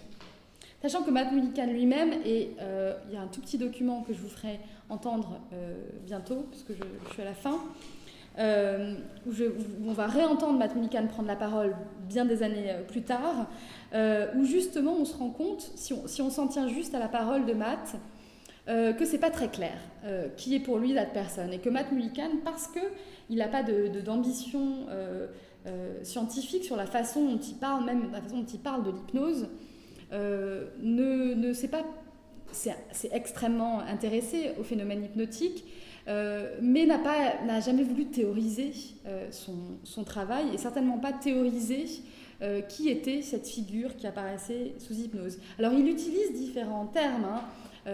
il met des mots, il y a différents mots qui très, précis qui apparaissent. néanmoins, on se rend compte, quand on, essaye de faire le compte justement de, cette parole de l'artiste, on se rend compte qu'il qu'il y a quand même un espace très ouvert qui permet vraiment de continuer à spéculer euh, sur, sur cette, ce, personnage. Et moi, ça, ça me paraît extrêmement intéressant et extrêmement important. Quelle altérité est déterminée par les termes de that person En fait, qui est cet autre? Moi, c'est vraiment une question que je me suis sans cesse posée. Comment est-ce qu'on conçoit l'altérité de ce personnage? Comment se positionne-t-il entre les catégories de sujets et d'objets? Est-il pour l'artiste une représentation de son inconscient? Un alter ego, une forme de double? Est-il un personnage inventé comme on invente un personnage de roman ou qu'on crée un pseudonyme? Donc toutes ces questions, euh, elles, sont là et elles méritent toutes euh, une, une attention particulière. Finalement, le manque de définition stricte de comment l'état de transe hypnotique est induit, qui peut l'induire et comment cet état se matérialise, permet de concevoir ce contexte comme un cadre conceptuel, artistique, relativement ouvert, dans lequel différentes pratiques et états peuvent être positionnés. Et ça, on va voir que finalement, la question de l'hypnose, elle ne se pose pas que dans les performances. Et c'est pour ça que je vous ai par exemple amené euh, ce livre que Mullican a réalisé euh, en 2007, euh, qui s'appelle Matt Mullican, That Person's Workbook, qui est le cahier de notes de That Person, pas de Matt Mullican. On a là la première exposition vraiment où That Person est positionné comme artiste, euh, comme artiste vraiment produisant des œuvres euh, au Muséum Ludwig à Cologne en 2005, Learning from that person's work. Donc là, en 2005, on commence vraiment à avoir des textes, des textes critiques euh, de différents historiens euh, et critiques d'art qui s'intéressent au travail de Matt Mullican. On a une production importante d'entretien avec l'artiste. Je pense à tout le travail que font depuis plusieurs années Koen Brahms et Dirk Pulto en Flandre, euh, un travail d'entretien avec Matt Mullican qui est publié à la fois dans le journal de Vite de Raff, qui, est publié à en, Belgique, mais aussi qui, a été, qui, qui sont en cours de, traduction et qui vont être publiés dans un ouvrage, qui se sont intéressés à l'ensemble du travail de Mullican, mais en particulier à la question de that person. Je pense à l'interview que Tim, euh, son nom de famille m'échappe, le, rédacteur en chef d'Art Forum, euh, que le rédacteur en chef d'Art Forum a réalisé euh, au moment de la Whitney Biennale où Matt Mullican a, fait une performance sous hypnose. Euh, Art Forum a fait un entretien, non pas avec Matt Mullican, mais avec that person. Et je vous encourage à aller chercher cet entretien. C'est très, c'est à la fois, ça peut être très amusant, euh, mais ça pose vraiment, encore une fois, de, de, de, des questions importantes sur, euh, sur la question de qui est, à qui est-ce qu'on parle à ce moment-là? Est-ce à qui parlait euh, l'intervieweur de Art Forum au moment où il, en, il, il, fait un entretien avec that person? J'ai une question par rapport oui, à cette image-là. Est-ce que l'ensemble de la production est faite devant un public à un moment donné ou est-ce qu'il le fait en privé Non, il le fait en privé. Donc c'est là qu'on parle d'auto-hypnose, là clairement. On, parlait d'auto-hypnose, on envisageait l'auto-hypnose pour la performance Entering the Picture tout à l'heure. Là, ce que Matt dit, c'est qu'il est capable, euh, clairement, dans, l'espace privé de son atelier, de re-rentrer dans des états proches euh, de l'état dans lequel il est pendant les performances. Et il lui suffit souvent de regarder, c'est pour ça aussi qu'il documente toutes ses performances, de regarder des images qui vont par mimétisme réinduire euh, ce, ce, cet état. Et d'ailleurs, pour ceux qui ont déjà vu des, conférences de, de, la dernière partie des conférences euh, euh, consiste toujours à montrer un extrait d'une performance. Et on voit, je ne vais pas vous limiter même si j'aime bien le, le, faire parce que c'est vraiment très étonnant, Matt ferme les yeux mais il ferme souvent les yeux, enfin il a souvent une attitude un peu étrange quand il parle en public, il ferme les yeux pour se concentrer et, quand il est devant, il se regarde dans cette performance, il ferme les yeux et il a une attitude qui devient comme dans les performances, on va voir un extrait après, où il se balance, où on, sent qu'il son corps tout d'un coup prend une autre, euh, enfin une autre présence vraiment physique. Et, et euh, il, euh, il, il, répète ce qu'il dit dans la performance. Et d'ailleurs, tout ça devient très conscient. C'est-à-dire que moi, je me suis intéressée aussi à ce phénomène de rétrospection. À un moment donné, pourquoi est-ce que Matt décide d'avoir ce regard rétrospectif euh, et vraiment euh, de, le faire encore une fois très systématiquement. Euh, tellement systématiquement qu'il a décidé en 2010 ou 2011 d'entamer de, un, un, travail de, de classification de tous les gestes qu'il fait dans les performances. Donc c'est très simple, il, a, eu, il, a, été aidé financièrement pour le faire. On a rassemblé toutes ces vidéos sous hypnose. Il les a données à une éditrice vidéo et il lui a dit maintenant tu me trouves un procédé pour dans chaque performance euh, répertorier tous les gestes et, et, et, de refaire ce même système euh, pour chaque performance et d'arriver à la fin à mettre bout à bout tous les moments de toutes les performances où il se touche le visage, euh, où il lit un journal, où il chante. Ça, ça veut dire mettre un nom à ces gestes? Ouais, il a mis un nom. Euh, il y a des, chartes, encore une fois, qui ont été faites. Mais en plus, là, des chartes qui ont été faites pas par lui directement, mais auxquelles il a participé. Moi, j'ai eu ma résidence euh, à, la Yann Vanek au même moment où il, faisait ce travail.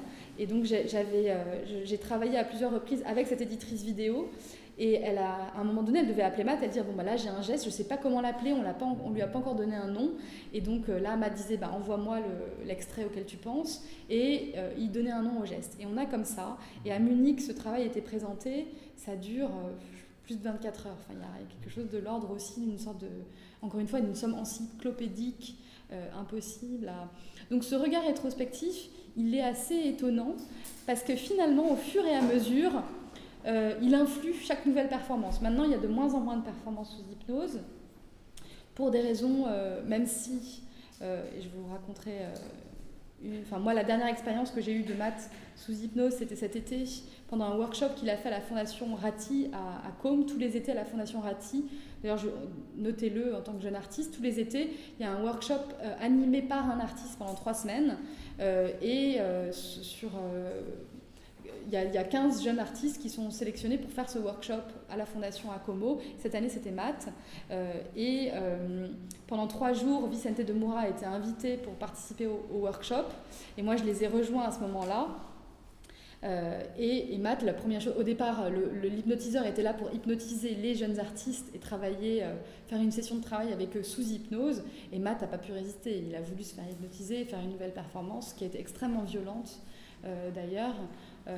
Et il peut pas, enfin, il, est, il, est addict un peu. Il y a une sorte d'addiction aussi à cet état. Et, et, ce regard rétrospectif fait qu'à un moment donné, maintenant, il attend des choses. Il cherche des choses véritablement sous hypnose et, qu'il euh, il, a repris un peu une emprise sur, ce travail. C'est-à-dire qu'à un moment donné, il y a une volonté de perte de contrôle, de laisser, un, nouveau processus créatif euh, émerger, et puis au fur et à mesure, on se réempare des choses, on les reclassifie, on leur redonne un ordre, on leur redonne une raison d'être. Et, ça, c'est assez passionnant. Euh, et il y a vraiment cette idée de pli, de labyrinthe. D'ailleurs, c'est pas du tout étonnant que, que l'idée de labyrinthe était celle qui a été choisie. Donc, ce que vous voyez là, et pour ceux qui sont allés à la Documenta, il a été complètement refait. Euh, euh, Biennale de Venise. pardon, merci. Euh, à la Biennale de Venise cette année, à mon sens, c'était pas très très réussi en termes d'exposition. C'était avec trop d'autres choses et on avait beaucoup de mal à, avoir cette sensation d'être dans, quelque chose qui avait, une, unité. mais en fait, le, labyrinthe consiste en des draps de lit où sont collées euh, des feuilles de dessin. Euh, et au détour de, ces simèses construites euh, comme ça, vous avez les différentes performances sous hypnose qui sont montrées en vidéo. Et donc c'est vrai que cette, idée du labyrinthe est quelque chose d'assez, à la fois une représentation très traditionnelle du cerveau, d'imaginer le cerveau comme un labyrinthe ou la mémoire comme un labyrinthe, mais il y a quelque chose aussi dans les détours du labyrinthe qui, est assez juste, à mon avis, formellement, par rapport à, cette trajectoire euh, de, euh, l'hypnose. Donc c'est vrai que la personnalité de la personne apparaît comme une personnalité de plus en plus précise, et Mullican parle de lui souvent en disant euh, il aime boire le café le matin, il adore prendre son petit déjeuner, il aime particulièrement lire le journal, il aime aller travailler, et il travaille pour l'amour, la beauté, et je ne sais plus quel est l'autre terme, et ce que dit Millikan, c'est que ça, c'est des choses qui sont pas du tout, qui lui ne font pas partie du tout de son quotidien. Et qui retrouve comme ça, dans une, chez ce personnage, une vision très conservatrice des choses. Euh, presque à un certain moment, quand on l'entend parler en tant qu'Européen, on a l'impression qu'il parle presque de choses très américaines euh, en termes de, valeurs, euh, l'idée d'avoir sa maison en banlieue, sa voiture, d'aller au travail. il y a quelque chose comme ça, de, une, sorte de vision très suburbaine de, l'environnement de ce personnage. Et tout ça, c'est des choses. On sent que Matt Mullican, à mon sens, euh, s'est laissé aussi aller à, l'imaginer, ce personnage. il y a quelque chose aussi assez étrange de cet ordre de cet ordre-là qui ne fait que, brouiller les pistes, en fait, entre, encore une fois, est-ce qu'on est en face de quelque chose qui est trouvé? Et au départ, c'est ce que dit Matt. Il dit, je vais, il parle d'appropriation. Il hein. ne faut pas oublier à quelle génération d'artistes il appartient la même génération que des Sherry Levine, des Louise Lawler. Enfin, on est, euh, on est aussi dans. Il faut remettre aussi ça dans le contexte de la génération euh, qu'on a appelée à un moment donné Pictures, euh, à laquelle il appartient. il parle d'appropriation et il dit Je m'approprie mon inconscient. Enfin, je m'approprie ce qu'il y a dans ma tête auquel je n'aurais pas accès normalement. ce que j'ai envie de, envie de terminer, je finirai vraiment avec une une petite citation, mais je vais. Alors, comment je suis ah, Ça, c'était le livre, un exemple de calligraphie, mais que vous verrez mieux dans le livre. Voilà la performance de la Tate, et je vous montre cette image parce que c'est à l'occasion de la performance à la Tate qu'il a réalisé ce petit document. Enfin, ce petit. Euh, que ce document a été réalisé, pardon.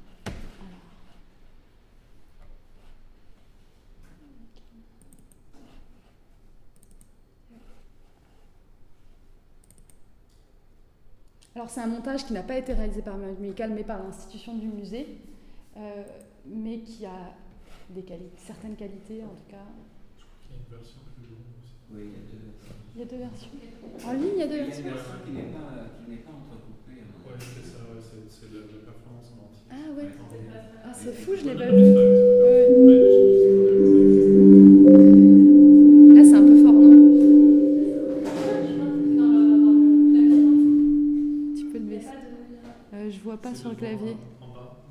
Today I Sente, and we'll be working this afternoon and this evening. And he'll put me into, he'll, first he'll relax me, which is pretty standard, yoga-like, where you just go and concentrate and you just go into a pretty deep relaxation. And then he'll put me in a trance state. And then in the trance state, je pense pas de raison d'être euh, quand on parle d'une pratique artistique. Euh, la question, est-ce que c'est vrai ou pas euh, quand on parle d'une pratique artistique qui, de toute façon, fait partie du cadre de la représentation, pour moi, ne, ne, posait pas une question fondamentale. Néanmoins, ce qui est très intéressant, et, et, et là, c'est pour partager avec vous mes propres expériences de, de l'hypnose, qui sont pas décevantes, mais en tout cas déceptives. Et ça, c'est quelque chose que, euh, immédiatement, quand j'ai vu Matt Mullican travailler avec des, jeunes artistes en workshop, ça m'est arrivé deux fois, euh, la première chose qu'il leur disait quand ils allaient expérimenter l'hypnose, c'est euh, ne soyez pas étonnés, vous allez, certains d'entre vous vont avoir l'impression de n'avoir rien vu, que rien n'a changé. Alors il y, a, différents types de, réactions euh, à l'hypnose et ça tous les, tous les enfin tous les, tous les gens qui pratiquent l'hypnose le disent. Il y a des gens qui sont dans des états d'hypnose très forts mais qui croient qu'ils ne le sont pas du tout. Ça, c'est, je crois, le plus étonnant et j'en ai vu et c'est vraiment étonnant. Quelqu'un qu'on, voit physiquement, parce qu'il y a des signes très visuels quand quelqu'un est sous hypnose, mais dit non, non, non, moi je ne suis pas du tout sous hypnose. Non. Non, vraiment, je ressens rien du tout. Donc il y a cette, réaction-là qui est assez étonnante, mais qui est assez rare. Et la plupart du, ce qui est rare aussi, c'est des états comme celui de Matt Mullican. C'est rare de, de rentrer dans de tels états de transe. Il y a peu de gens qui sont hypnotisables à ce, à ce, niveau. Et surtout, Matt a une pratique de l'hypnose qui date maintenant de, depuis voilà, 78. Quand on parle avec ces hypnothérapeutes, enfin ces hypnotiseurs, ils, disent c'est étonnant l'état dans, lequel il arrive à rentrer est absolument étonnant.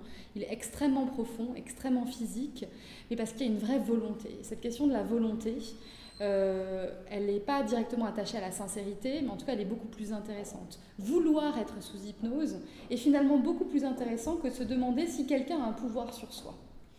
Euh, et ça, c'est quelque chose qui, que, en tout cas, qui m'a semblé évident en, en, non seulement en voyant beaucoup de performances de maths, mais surtout en, parlant avec les gens qui ont travaillé avec lui en tant qu'hypnotiseur. Par contre, j'ai vu beaucoup de jeunes artistes qui ont voulu faire des expériences sous hypnose être extrêmement déçus.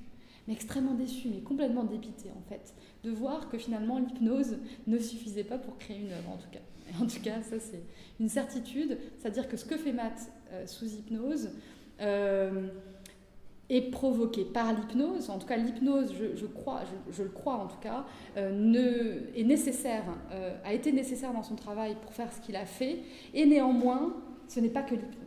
C'est-à-dire que sans toute la recherche que j'ai tenté de vous présenter aujourd'hui, euh, toute la pensée de cet artiste, il y, aurait pas, on n'arriverait pas à ça avec l'hypnose. En tout cas, ça, ça me, semble être, en tout cas, une des, choses peut-être très simples, mais que, que, que j'ai que j'ai compris en, euh, et qui n'était pas du tout évidente quand, quand j'ai commencé à, travailler. Comment on le met sous euh, bah, Il l'explique euh, un tout petit peu dans le document. En fait. Ouais, en fait, bon, il n'en parlait pas. Il, en tout cas, le, le document que j'ai montré au début, il n'avait encore jamais travaillé sous hypnose. Euh, en fait, il a, euh, il a une, une, séance avec l'hypnotiseur le, le matin de la performance. Donc, sachant qu'une performance en général, euh, en règle générale, hein, le soir. Euh, donc il a une conversation le matin, donc l'hypnotiseur le met dans un état d'hypnose. Alors comment on met quelqu'un dans un état d'hypnose? Ça change d'un hypnotiseur à l'autre. Euh, moi, j'ai jamais vu de gens qui trimbalaient un pendule devant les yeux. Euh, par contre, ce que j'ai vu, c'est l'importance de l'état physique dans lequel on, nous met. Alors, un endroit confortable, position assise ou allongée. Euh, je sais que Matt, euh, systématiquement, il est tout de suite mis par euh, l'hypnotiseur en position allongée, parce qu'il va aller très loin. Et pour aller très loin, euh, il faut être euh, dans une disposition physique adaptée. Euh, et ce que va faire l'hypnotiseur, c'est par la parole, en demandant, en demandant de, à la personne, souvent quand même de fermer les yeux, c'est-à-dire de rentrer quand même dans un état de, se, détacher un petit peu du reste du monde. Euh, chaque hypnotiseur a ses techniques différentes euh, pour emmener la personne euh, en bas. Et c'est vraiment. Alors, des états d'hypnose légers, moi j'ai vu que la métaphore que tu utilises, c'était celle de l'eau. Euh, une rivière qui coule, quelque chose, mais on est toujours dans quelque chose qui nous éloigne d'un point de départ pour nous emmener à un autre endroit. Et avec Matt, et c'est lui un jour qui me l'a dit, euh, il avait été étonné d'ailleurs ce jour-là, l'hypnotiseur lui disait qu'il était dans un ascenseur et qu'il descendait, et plus bas, et plus bas, et plus bas. Euh, mais c'est une conversation qui peut durer assez longtemps.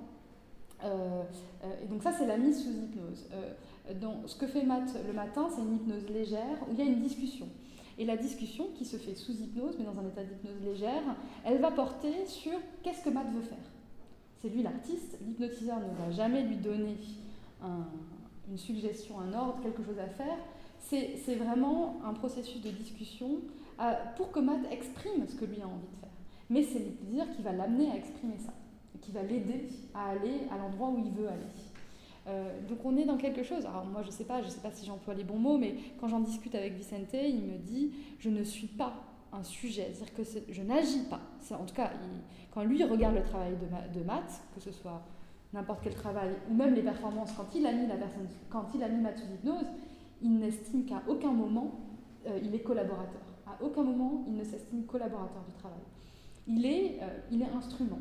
Il est, un, un, outil comme un outil, comme un crayon est un outil, comme un, pinceau est un outil, une caméra vidéo.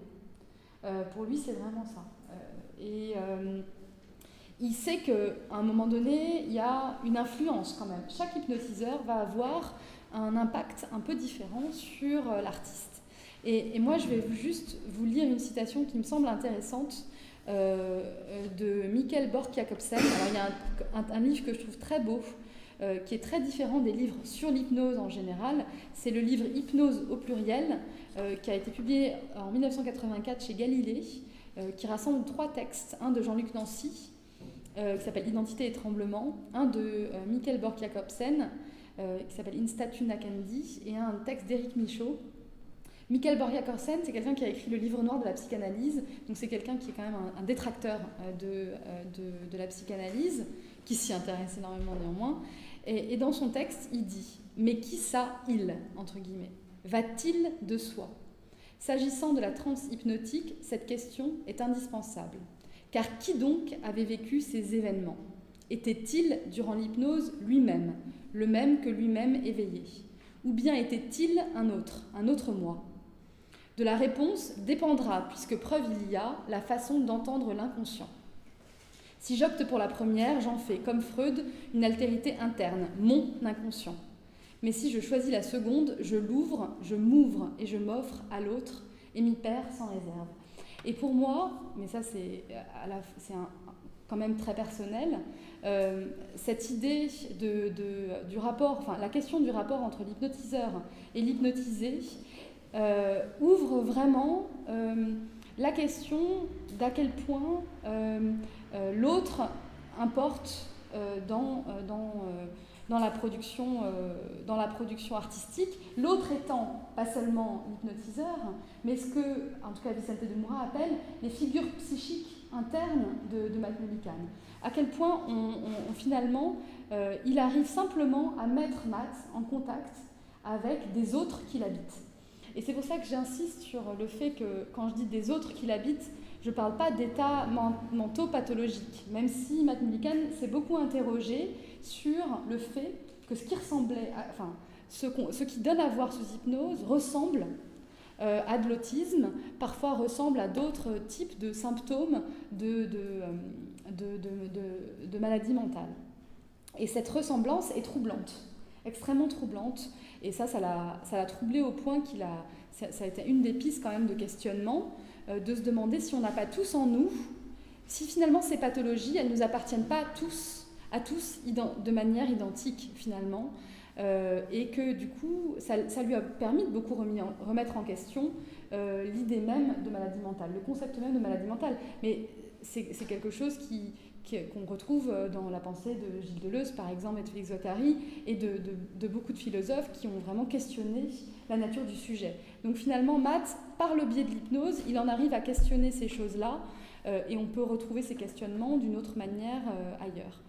Donc, euh, donc voilà, la question de, qui est cet autre et qu'est-ce que l'altérité dans le cadre de l'hypnose pose non seulement la question du rapport à l'autre, l'hypnotiseur, mais aussi à, cette altérité intérieure que, que, pour Jacobsen ne correspond pas à cette altérité unique que Freud a définie comme l'inconscient au singulier.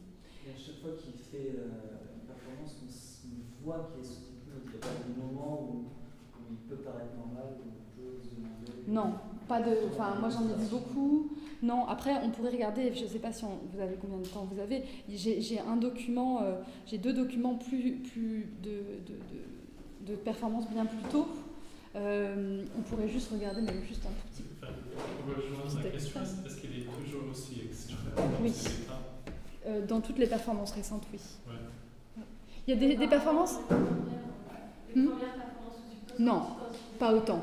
Pas autant. Les premières performances, non. Il fait une performance, enfin, qui n'a pas de 25 ans, enfin, lui-même à la Ouais. Lui-même euh, à la Oui, dans cette performance-là, par exemple, je pense qu'il, enfin moi je l'ai pas vu, mais dans la façon dont il a décrit, il, avait un- il était lui-même, mais tout d'un coup très agressif. hein. Il- et, euh, mais par exemple, on va juste regarder un tout petit extrait de celle-ci.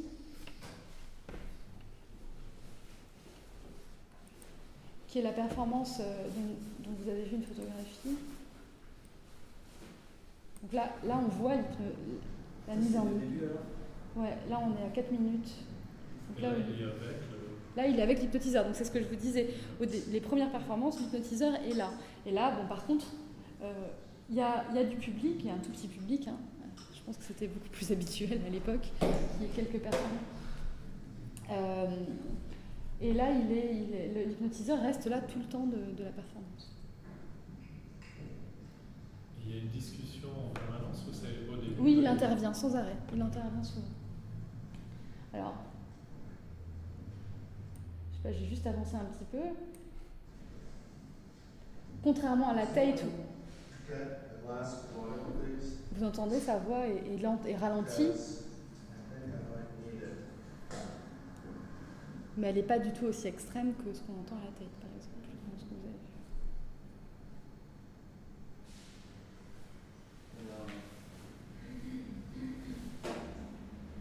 vu. This.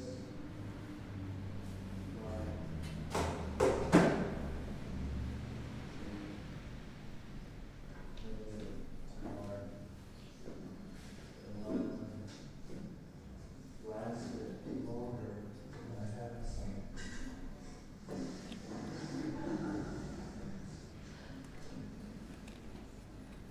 Elle entend le public. Et quand, quand le public réagit, il réagit parfois au public. C'est- Non. C'est comme si le public n'était pas. Il les voit, mais ouais. Ouais. Il est tellement concentré qu'il voit. il sait que le public Ah, est là. Pas est concentré. Ouais. Ouais. Mais après, il dit qu'il s'en. bah, il a des vagues souvenirs, mais il n'est pas capable de parler de, de, de souvenirs. À la tête, il y avait beaucoup de gens qui partaient de la performance. Il n'en aucune, il en avait aucune conscience. Mhm. Vraiment beaucoup de gens qui sont partis. Parce que ça dure une heure quand même, la plupart. Moi, je me souviens, à Munich, elle durait même un petit peu plus longtemps que ça. Oh, c'est à un moment donné, quand il se passe presque plus rien, ça devient. C'est, long, quoi. C'est, euh, parce que c'est pas, il n'y a pas toujours quelque chose de. Mais. euh, et les conférences sont extrêmement longues aussi. Euh, elles durent parfois, je crois qu'au Louvre, moi j'avais dû partir avant, mais au Louvre, je crois qu'elle durait deux heures et demie. Euh, et euh, il a une capacité à, se, répéter et à expliquer les choses de manière très très très précise, qui est assez, assez drôle. Donc oui, au début, les performances étaient quand même moins... euh, mais euh, il y a eu aussi, euh, tout au début, des performances où il, voulait être une vieille femme âgée. Et donc il se déplaçait vraiment de manière très étrange. Enfin, il, arrivait, il se déplaçait comme quelqu'un qui ne pouvait pas marcher correctement. Et dans certaines performances, l'hypnotiseur intervenait pour le faire changer pendant la performance. Donc, euh, euh, il y a des... Alors qu'à partir des années, euh, à partir des années 90, on est vraiment systématiquement dans ce, cadre où il y a du papier au mur et le petit déjeuner, le journal. Enfin, on retrouve toujours les mêmes éléments. qui, qui, qui, font que là, le, il y a un cadre qui est, posé qui fait qu'il va pouvoir à la fois regarder à chaque fois une performance différente et, voir comment les attitudes qu'il a eues. C'est pour ça qu'il dit, à un moment donné dans l'interview à la Tate, euh, à chaque fois il y a des nouveaux éléments. Et ce qui, permet, ce qui lui permet aussi de dire ça, c'est qu'il y a une continuité aussi dans. Mais ce, cadre, il, enfin, le petit déjeuner, le journal, etc., il le prépare quand il est. Ah, il demande. En, en de, moi, à la, à la Tate, c'est comme ça que j'ai conduit son travail. Moi, j'étais la petite main qui, qui, a, qui, a, qui a organisé ça. Et, euh, et c'était, c'était, c'est pas lui qui le fait, il demande. C'est une liste, c'est un peu comme. Mais, un, mais avant hypnotisé Ouais. Parce que. Oui, oui, ça, ça fait partie des éléments euh, qui demandent. Ouais. C'est les accessoires. C'est mais accessoires. En fait, je pose cette question parce que là, tu disais que that person enfin, tous Oui. les jours la même chose, mais c'est finalement, consciemment, il prépare la scène pour que that person soit à l'aise quelque part dans, Ouais. Dans, dans, dans une répétition. 20 de personnes aiment le café. D'ailleurs, des fois, il boit, il boit sa tasse de café quand il se fait nuit. Il fait mm, I love coffee, I love coffee, I love coffee. il y a des choses comme ça qui sont étonnantes. Et donc, la performance qu'il a fait cet été à Como, donc on n'était que le groupe de gens du workshop, et il l'a fait pour la caméra. Et euh, il, voulait que lire le journal. Et en fait, il nous a expliqué ce que je ne savais pas du tout, que, parce qu'on on n'entend pas une, il n'y a pas un mot qui est audible dans ce qu'il disait. Mais il lisait le journal, mais il nous disait, je le déconstruisais. Et ça, c'est la première fois que je l'entendais dire ça. Il disait vraiment, l'hypnose, c'est une, un, une méthode de déconstruction. Il a employé ce mot-là. Euh, et il disait, quand il lisait le journal, euh, c'est chaque mot, chaque lettre presque qu'il essayait de prononcer. Euh, et ça, je n'avais jamais entendu avant. Mais oui, le, comment est-ce que c'est arrivé? Déjà à Genève, je crois que c'est une performance à Genève au début des années 90, où là, euh, la performance est filmée vraiment pour la caméra, et c'est que le petit déjeuner. Je crois que c'est Genève. Donc, euh, il y a des choses comme ça. Alors après, il dit que c'est that person, mais bon, après, il y a plein de décisions qui sont quand même prises par lui au départ. Euh, des choses qui apparaissent et euh, si je l'ai là, là c'est des tout petits, ça, ça fait partie des, euh, toutes petites vidéos. Euh, ah non, c'est pas. Ah non, c'est une autre. Ça, c'est des choses qui ont été éditées pour faire cette, ces classements de gestes.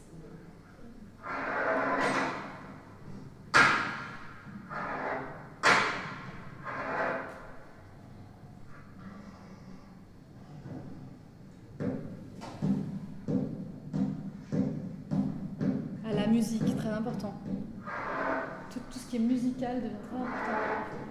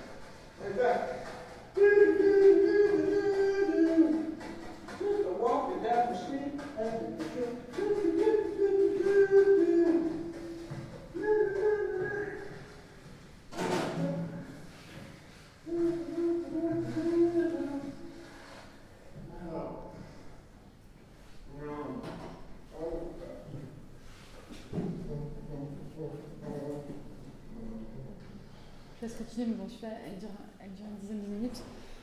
Euh, donc là, c'est tous les éléments de cette performance de Genève qui ont été édités pour euh, être thématisés autour de touching face, donc toucher le visage. Et donc après, euh, c'est le même traitement qui a été appliqué à, toutes les performances pour après faire une séquence que autour du toucher du visage qui traverse toutes les performances de, de maths. Donc quelque chose de, enfin, une méthode quand même qui est, sais pas si elle, va, enfin, la logique de, ce travail euh, me semble très propre aussi à la façon dont Matt euh, construit les choses du coup rétrospectivement autour de ce travail. Tout en continuant à le faire pour laisser émerger euh, des choses. Mais après, là où on parlait de la souffrance psychologique, c'est qu'une des questions qui se posent, c'est quand même les, conséquences de, de, euh, de ces, ces- ces hypnoses sur, euh, sur son état euh, psychologique en fait. Et euh, que euh, qu'à un moment donné, euh, clairement, euh, sa, famille et puis lui-même s'est rendu compte que quand je parlais d'addiction, bah, il y a quelque chose de l'ordre de, euh, il, ressort, il, ressort euh, euh, bien de- des hypnoses, mais il commence à accumuler une telle mémoire de ces états qui sont des états quand même, je dirais pas traumatisants, mais en tout cas physiquement très éprouvants, euh, que ça ce n'est pas sans conséquence euh, sur, euh, sur, ses réactions, sur la façon. C'est lui qui le dit, lui-même, et qu'on lui a quand même conseillé de, de, de- d'espacer, de- d'espacer le plus possible les expériences d'une expérience à l'autre, de laisser quand même du temps s'écouler et de pas en faire trop quoi. Parce que ça, ça, ça, ça, a, ça a des conséquences en tout cas. Il a déjà essayé de faire ces performances sans extra. Non, ça, ça n'aurait pas de. ça Non, ça, ça, ça n'aurait pas d'intérêt. La seule chose qu'il fait, ce que je disais, c'était des, des- des conférences où, à un moment donné, euh, à la fin, en dernière partie, il passe souvent des extraits où, en fait, il a, il a fait retranscrire tout ce qui est dit dans les performances comme des scripts et parfois il les relit en essayant de faire les bruits. euh, Oui. et ça, ça le remet un peu dans des états d'hypnose. Et donc souvent, à la fin des conférences, on se rend compte que, enfin, que littéralement, il y a une sorte de perte de repère. Il change de- d'attitude.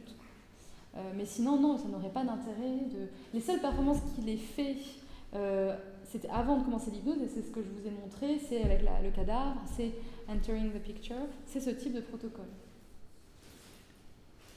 Je sais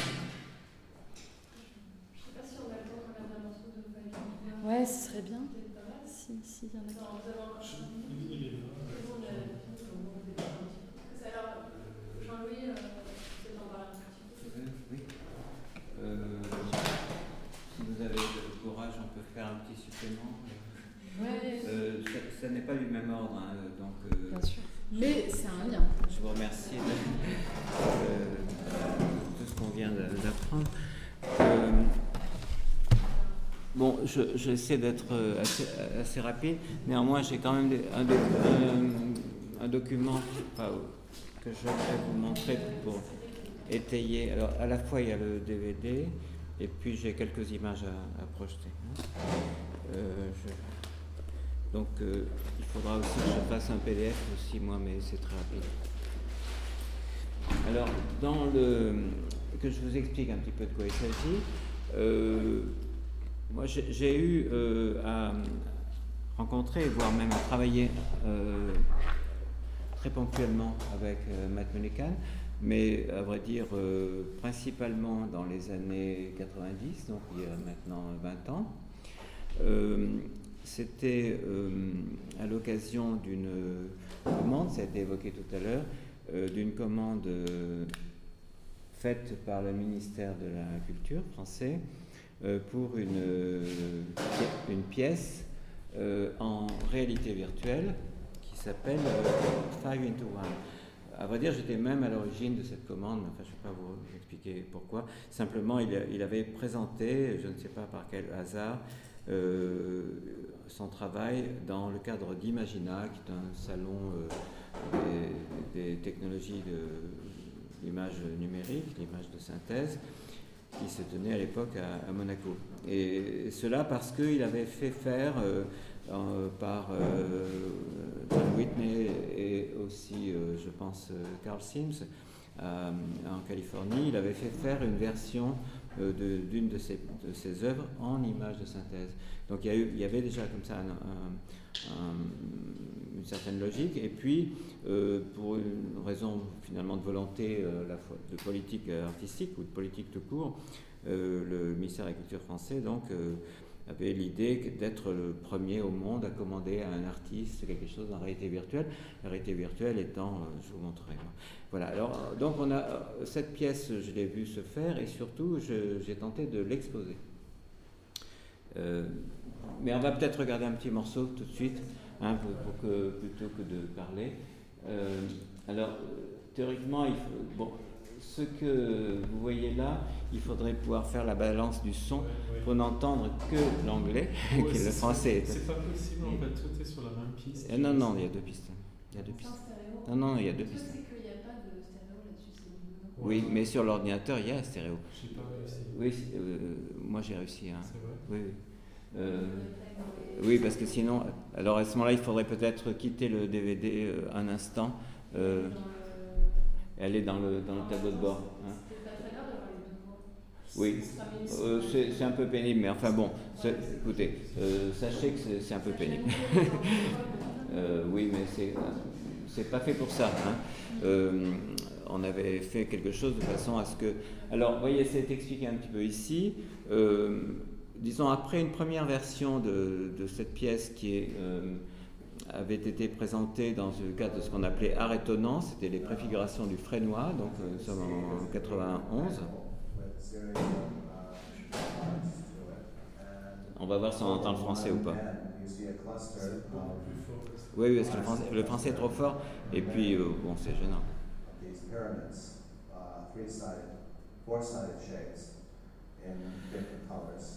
And this is really a representation of the elements having to do with. Uh, bon, on a, comme on a peu de temps, euh, la, la, vidéo dure très exactement une heure parce que nous avions décidé, euh, et moi, de faire une performance, euh, un, une vidéo euh, performance euh, ou une performance enregistrée en vidéo une, ou une performance dans la vidéo, on pourrait dire.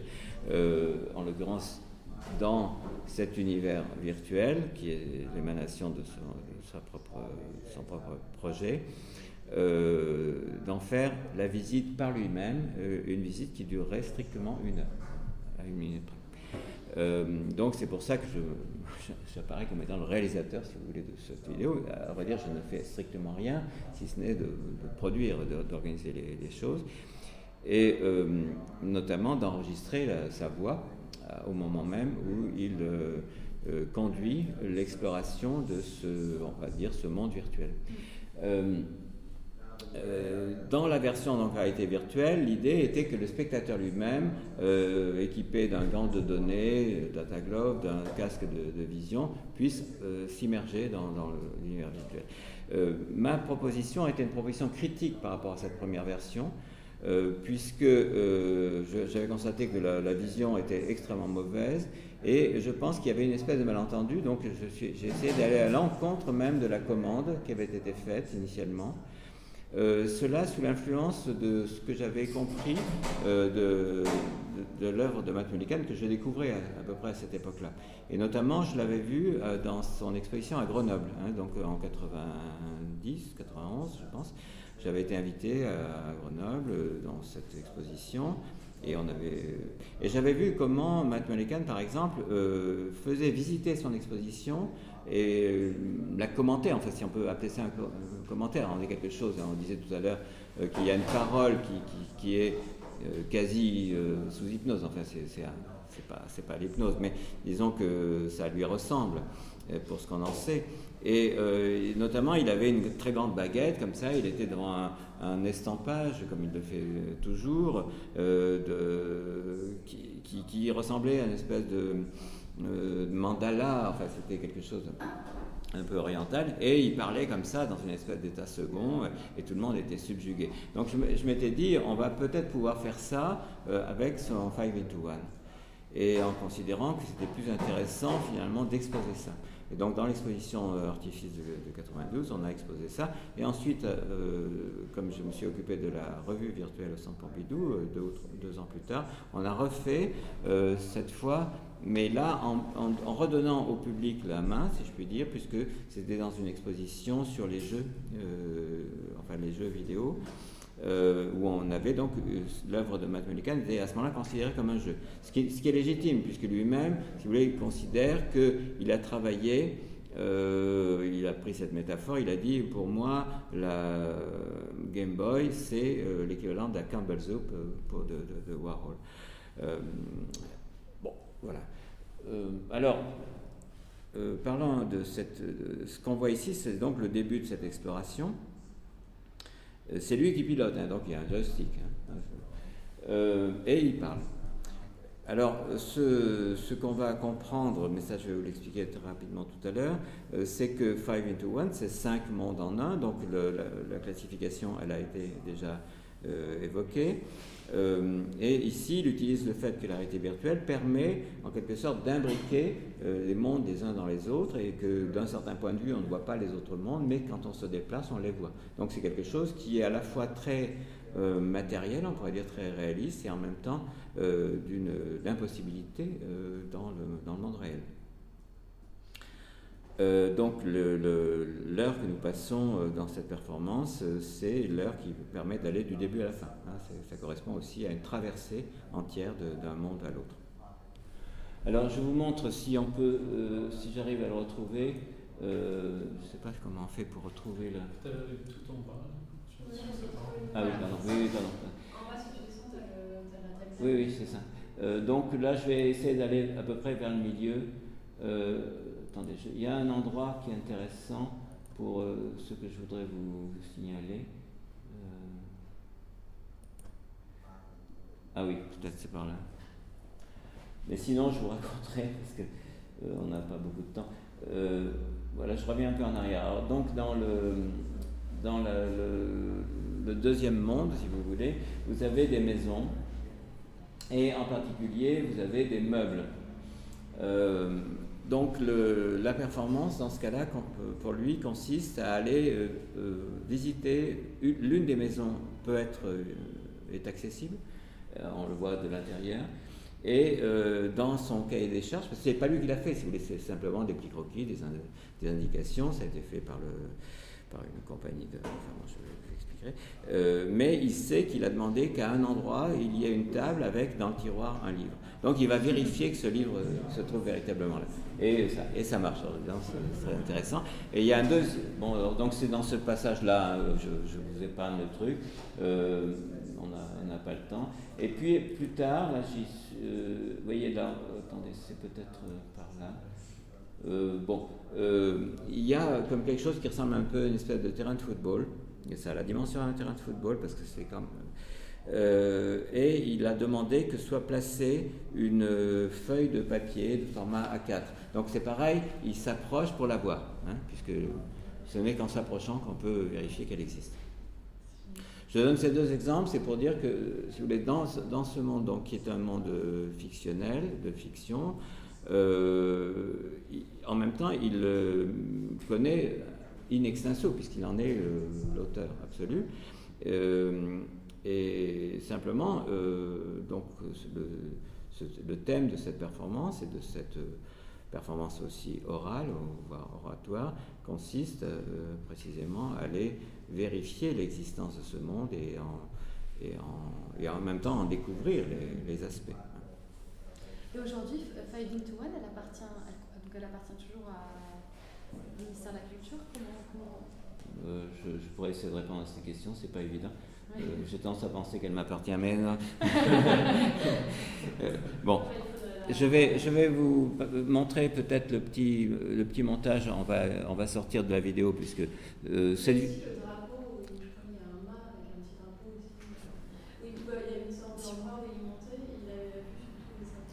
Oui, parce que à la fin, euh, on est dans le monde dit subjectif, hein, qui est rouge. Je sais pas où c'est. Euh, ben, ce qui revient, c'est un peu compliqué. Je ne sais pas si je vais le retrouver. C'est longtemps que je ne l'ai pas regardé. je ne me souviens plus.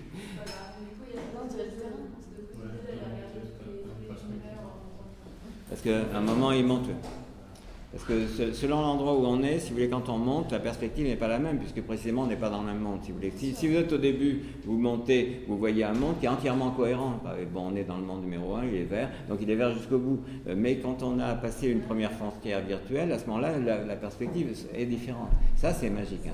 Il, y a, des seuils. Il y a des seuils. Il y a des seuils. Il y a des seuils. Hein. C'est-à-dire que vous avez des frontières euh, virtuelles qui font que l'apparence de cette euh, alors, ce, que Matt Mulligan euh, a dit et redit et que j'ai transcrit, ce n'est pas le plan ou la maquette d'une ville. Hein. C'est un plan ou une maquette qui sont comme une ville, hein, qui sont, qui sont l'équivalent d'une ville, mais qui ne représentent rien qu'elle-même, hein, mais qu'on peut visiter en tant que carte.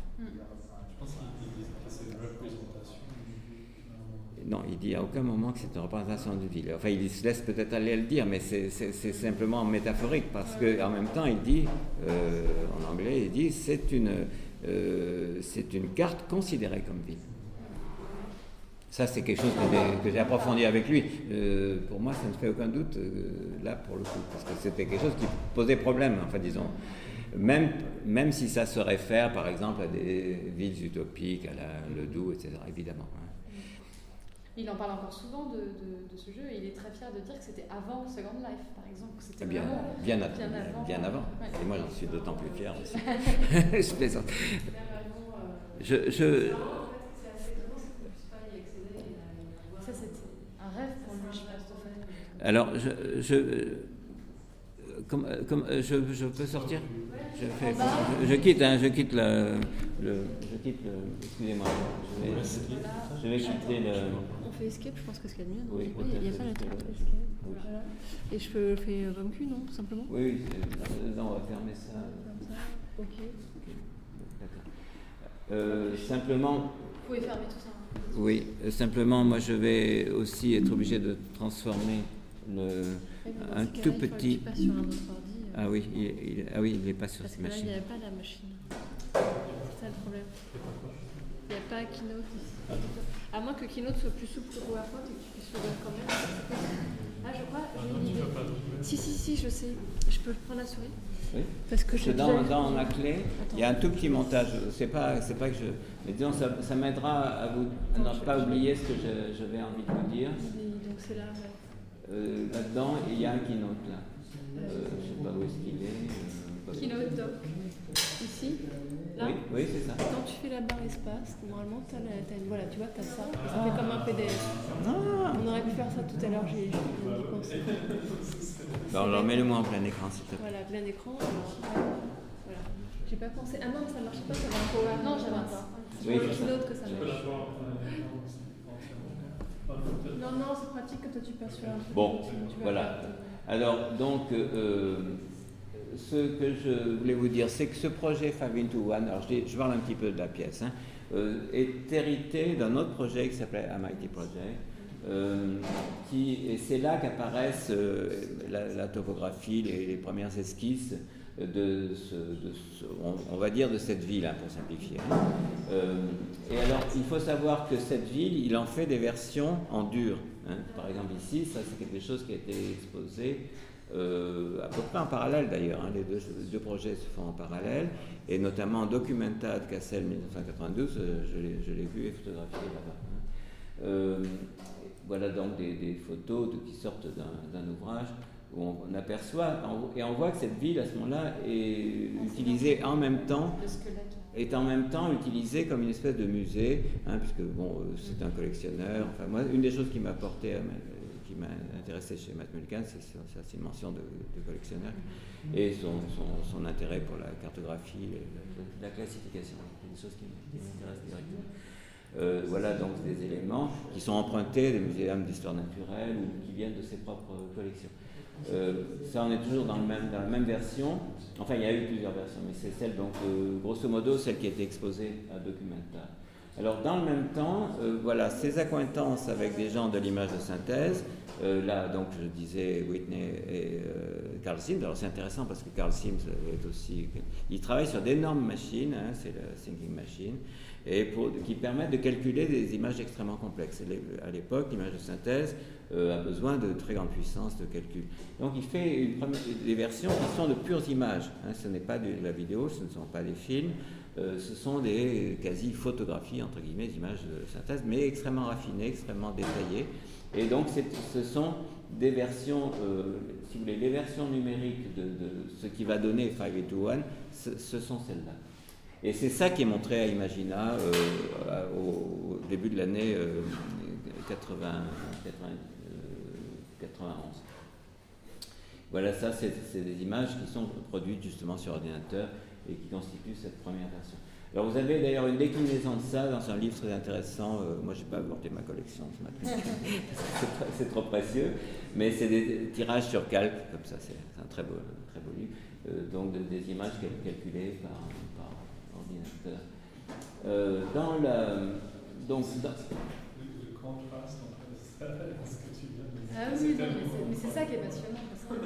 Oui, parce que, c'est bon, on dit ça d'ordinaire de, de, de Matt Mullican, c'est vrai qu'il n'y a pas de médium particulier, et, il et, tout se décline. De, bon, je sais pas, on a vu par exemple, on a avoir vu des drapeaux, des oriflammes, c'était à San Francisco, on a vu ça avec, euh, personne n'en parle jamais, mais c'était à Anvers, c'était des parterres de fleurs, hein, c'est pas connu, des jardins, euh, voilà. Et là, l'hypnose peut vraiment être compris comme une réalité virtuelle pour, ouais, pour. Et puis surtout, je pense vraiment. C'est comme une sorte de trame, enfin, de, de support de production qui se décline. Euh, Complètement. Euh, et on, on est d'autant plus attentif quand on regarde les performances si on connaît ce travail. On peut d'autant plus arriver à rentrer dans le travail. Sinon, c'est très difficile si on n'a pas ça en tête. C'est un peu pour ça que je vous le montre. Hein. Mm. Euh, voilà, alors ça, ce sont des images qui sont extraites de 5 to 1, dont on vient de voir la, la vidéo.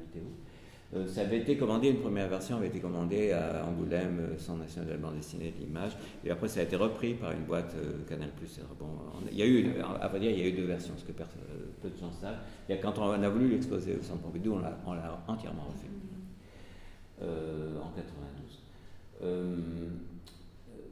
voilà, ça c'est donc des, images simplement qui vous montrent l'aspect de ce monde complexe. Ça, c'est le catalogue d'exposition Art étonnant donc, euh, en 91, euh, qui, était, qui valorisait le fait qu'on utilisait Dataglobe et euh, donc des premières images extraites. et le, pour ceux qui n'auraient jamais connu ça, les fameux donc, casques de vision qui étaient développés pour la NASA, mais aussi par une boîte qui s'appelle VPL et un, un certain Jaron Lanier, dont vous avez certainement euh, ça, c'était l'image emblématique à l'époque, c'est pour ça que je me suis amusé à, la ressortir. Donc, euh, si vous avez besoin, si vous voulez en savoir un peu plus, j'ai publié un, résumé de, divers textes que j'avais fait à, l'époque et, plus tard, et qui sont en ligne sur cette, euh, adresse-là. cette adresse-là. Donc, c'est sur le site ARPLA, de l'Université Paris 8. Art des nouveaux médias. Hein, donc c'est facile à trouver. Merci. Euh, dans le, donc, dans le 5 into 1, j'ai pris le temps de, quand même de dire qu'est-ce que c'est que ces cinq mondes. Et ça correspond à cinq couleurs, hein, comme on l'a vu d'ailleurs dans beaucoup de choses. Donc le vert, c'est les, éléments physiques, les matériaux, il insiste beaucoup sur les matériaux, et l'énergie, la transformation énergétique. Le bleu, on est du côté de, des choses qui sont, c'est le monde quotidien, mais en dehors de la conscience, en dehors de la pensée, hein, tel qu'il existe, en dehors de la perception et de la pensée qu'on peut en avoir. Euh, le jaune, donc on est là dans une espèce de transition, on est là euh, au contraire dans un monde qui est structuré, encadré, conscient, et notamment euh, peut être décrit par, par la, le, monde noir et blanc. Alors, il est souvent confondu, tout à l'heure vous avez montré, il est confondu avec le monde rouge. Hein, le monde noir et blanc, il est fait de signes, enfin de symboles, c'est là qu'on reconnaît les mathématiques en fait, le plus clairement, et c'est un monde, un univers du langage. Et le dernier monde, donc 5 into 1, le cinquième, c'est un monde qui est celui de la pure subjectivité et des représentations mentales. Voilà. donc, je vous montre. Ah, l'image a disparu. ah oui, c'est bizarre.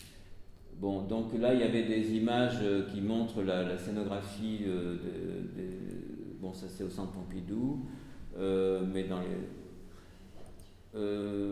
Alors sachez qu'on a fait, j'ai participé aussi, il était question de Genève, c'est lié, puisque c'était Simon La Lumière, et c'était lié aussi à Documenta 10, c'est-à-dire qu'il y avait une section d'images, de, comment dire, de, sites internet. Et donc si vous allez à ces adresses, euh, centre image, le centre n'existe plus en tant que tel, mais bon, c'est coupé. C'est coupé parce que le, ben oui, c'est les effets de la technique. Mais bon, euh, c'est parce que je suis décalé, mais enfin c'est américain. De toute façon, vous cherchez simplement par Google, comme je l'ai fait moi-même, hein, vous le retrouvez, et vous avez donc un petit univers virtuel qui est sur le modèle de 5 into 1, grosso modo. Hein, c'est pour ça que je l'ai Voilà. Euh, donc là, il reste des choses qui euh, que j'ai mises un peu pour, pour mémoire. Donc il a été question de cette performance au Louvre. En effet, c'était un des moments les plus intéressants et les plus récents, donc il y a un an. Et il est vrai que dans ce cas-là, j'ai assisté à ça, euh, euh, c'est moi qui ai fait la photo. C'est très intéressant parce que c'est vrai qu'il nous donne une idée de, son travail sur hypnose et je suis d'accord pour dire qu'en en fin de compte, il y a la frontière n'est pas si facile à tracer, enfin selon moi comme simple spectateur, entre d'autant qu'il rejoue hein, la performance qui a eu lieu sous hypnose dans un état de, de mimer, l'hypnose, qui, n'est pas loin de l'hypnose elle-même. Donc, euh, moi, pour ce que je connais de l'hypnose, je pense qu'il y a des degrés différents. Hein. Et je suis assez d'accord aussi, comme vous, pour penser que de toute façon, il n'y a pas un conscient et un inconscient, mais qu'il y a des, tas de strates différentes. Et que la strate qui, les strates qui touchent sont des strates qui, en effet, peuvent relever de la folie, en fait, pour parler vite. Hein. Euh, moi, je suis assez d'accord pour penser qu'il suffit de Enfin, si on arrive à, se décaler, on peut toucher à d'autres aspects de nous-mêmes qui sont d'ordinaire classés du côté de la folie. En tout cas, quand on voit Matt Millikan, c'est ce qu'on c'est ce qu'on perçoit. Hein. au moins, on apprend ça avec lui. Euh, voilà, donc ça aussi, moi j'aimais bien, parce que ça, c'est des choses qui ont été exposées donc à Venise il en a été question, c'est le travail, si vous voulez, de that person, son exposition. c'est la reconstitution du labyrinthe, mais sans les traits au sol.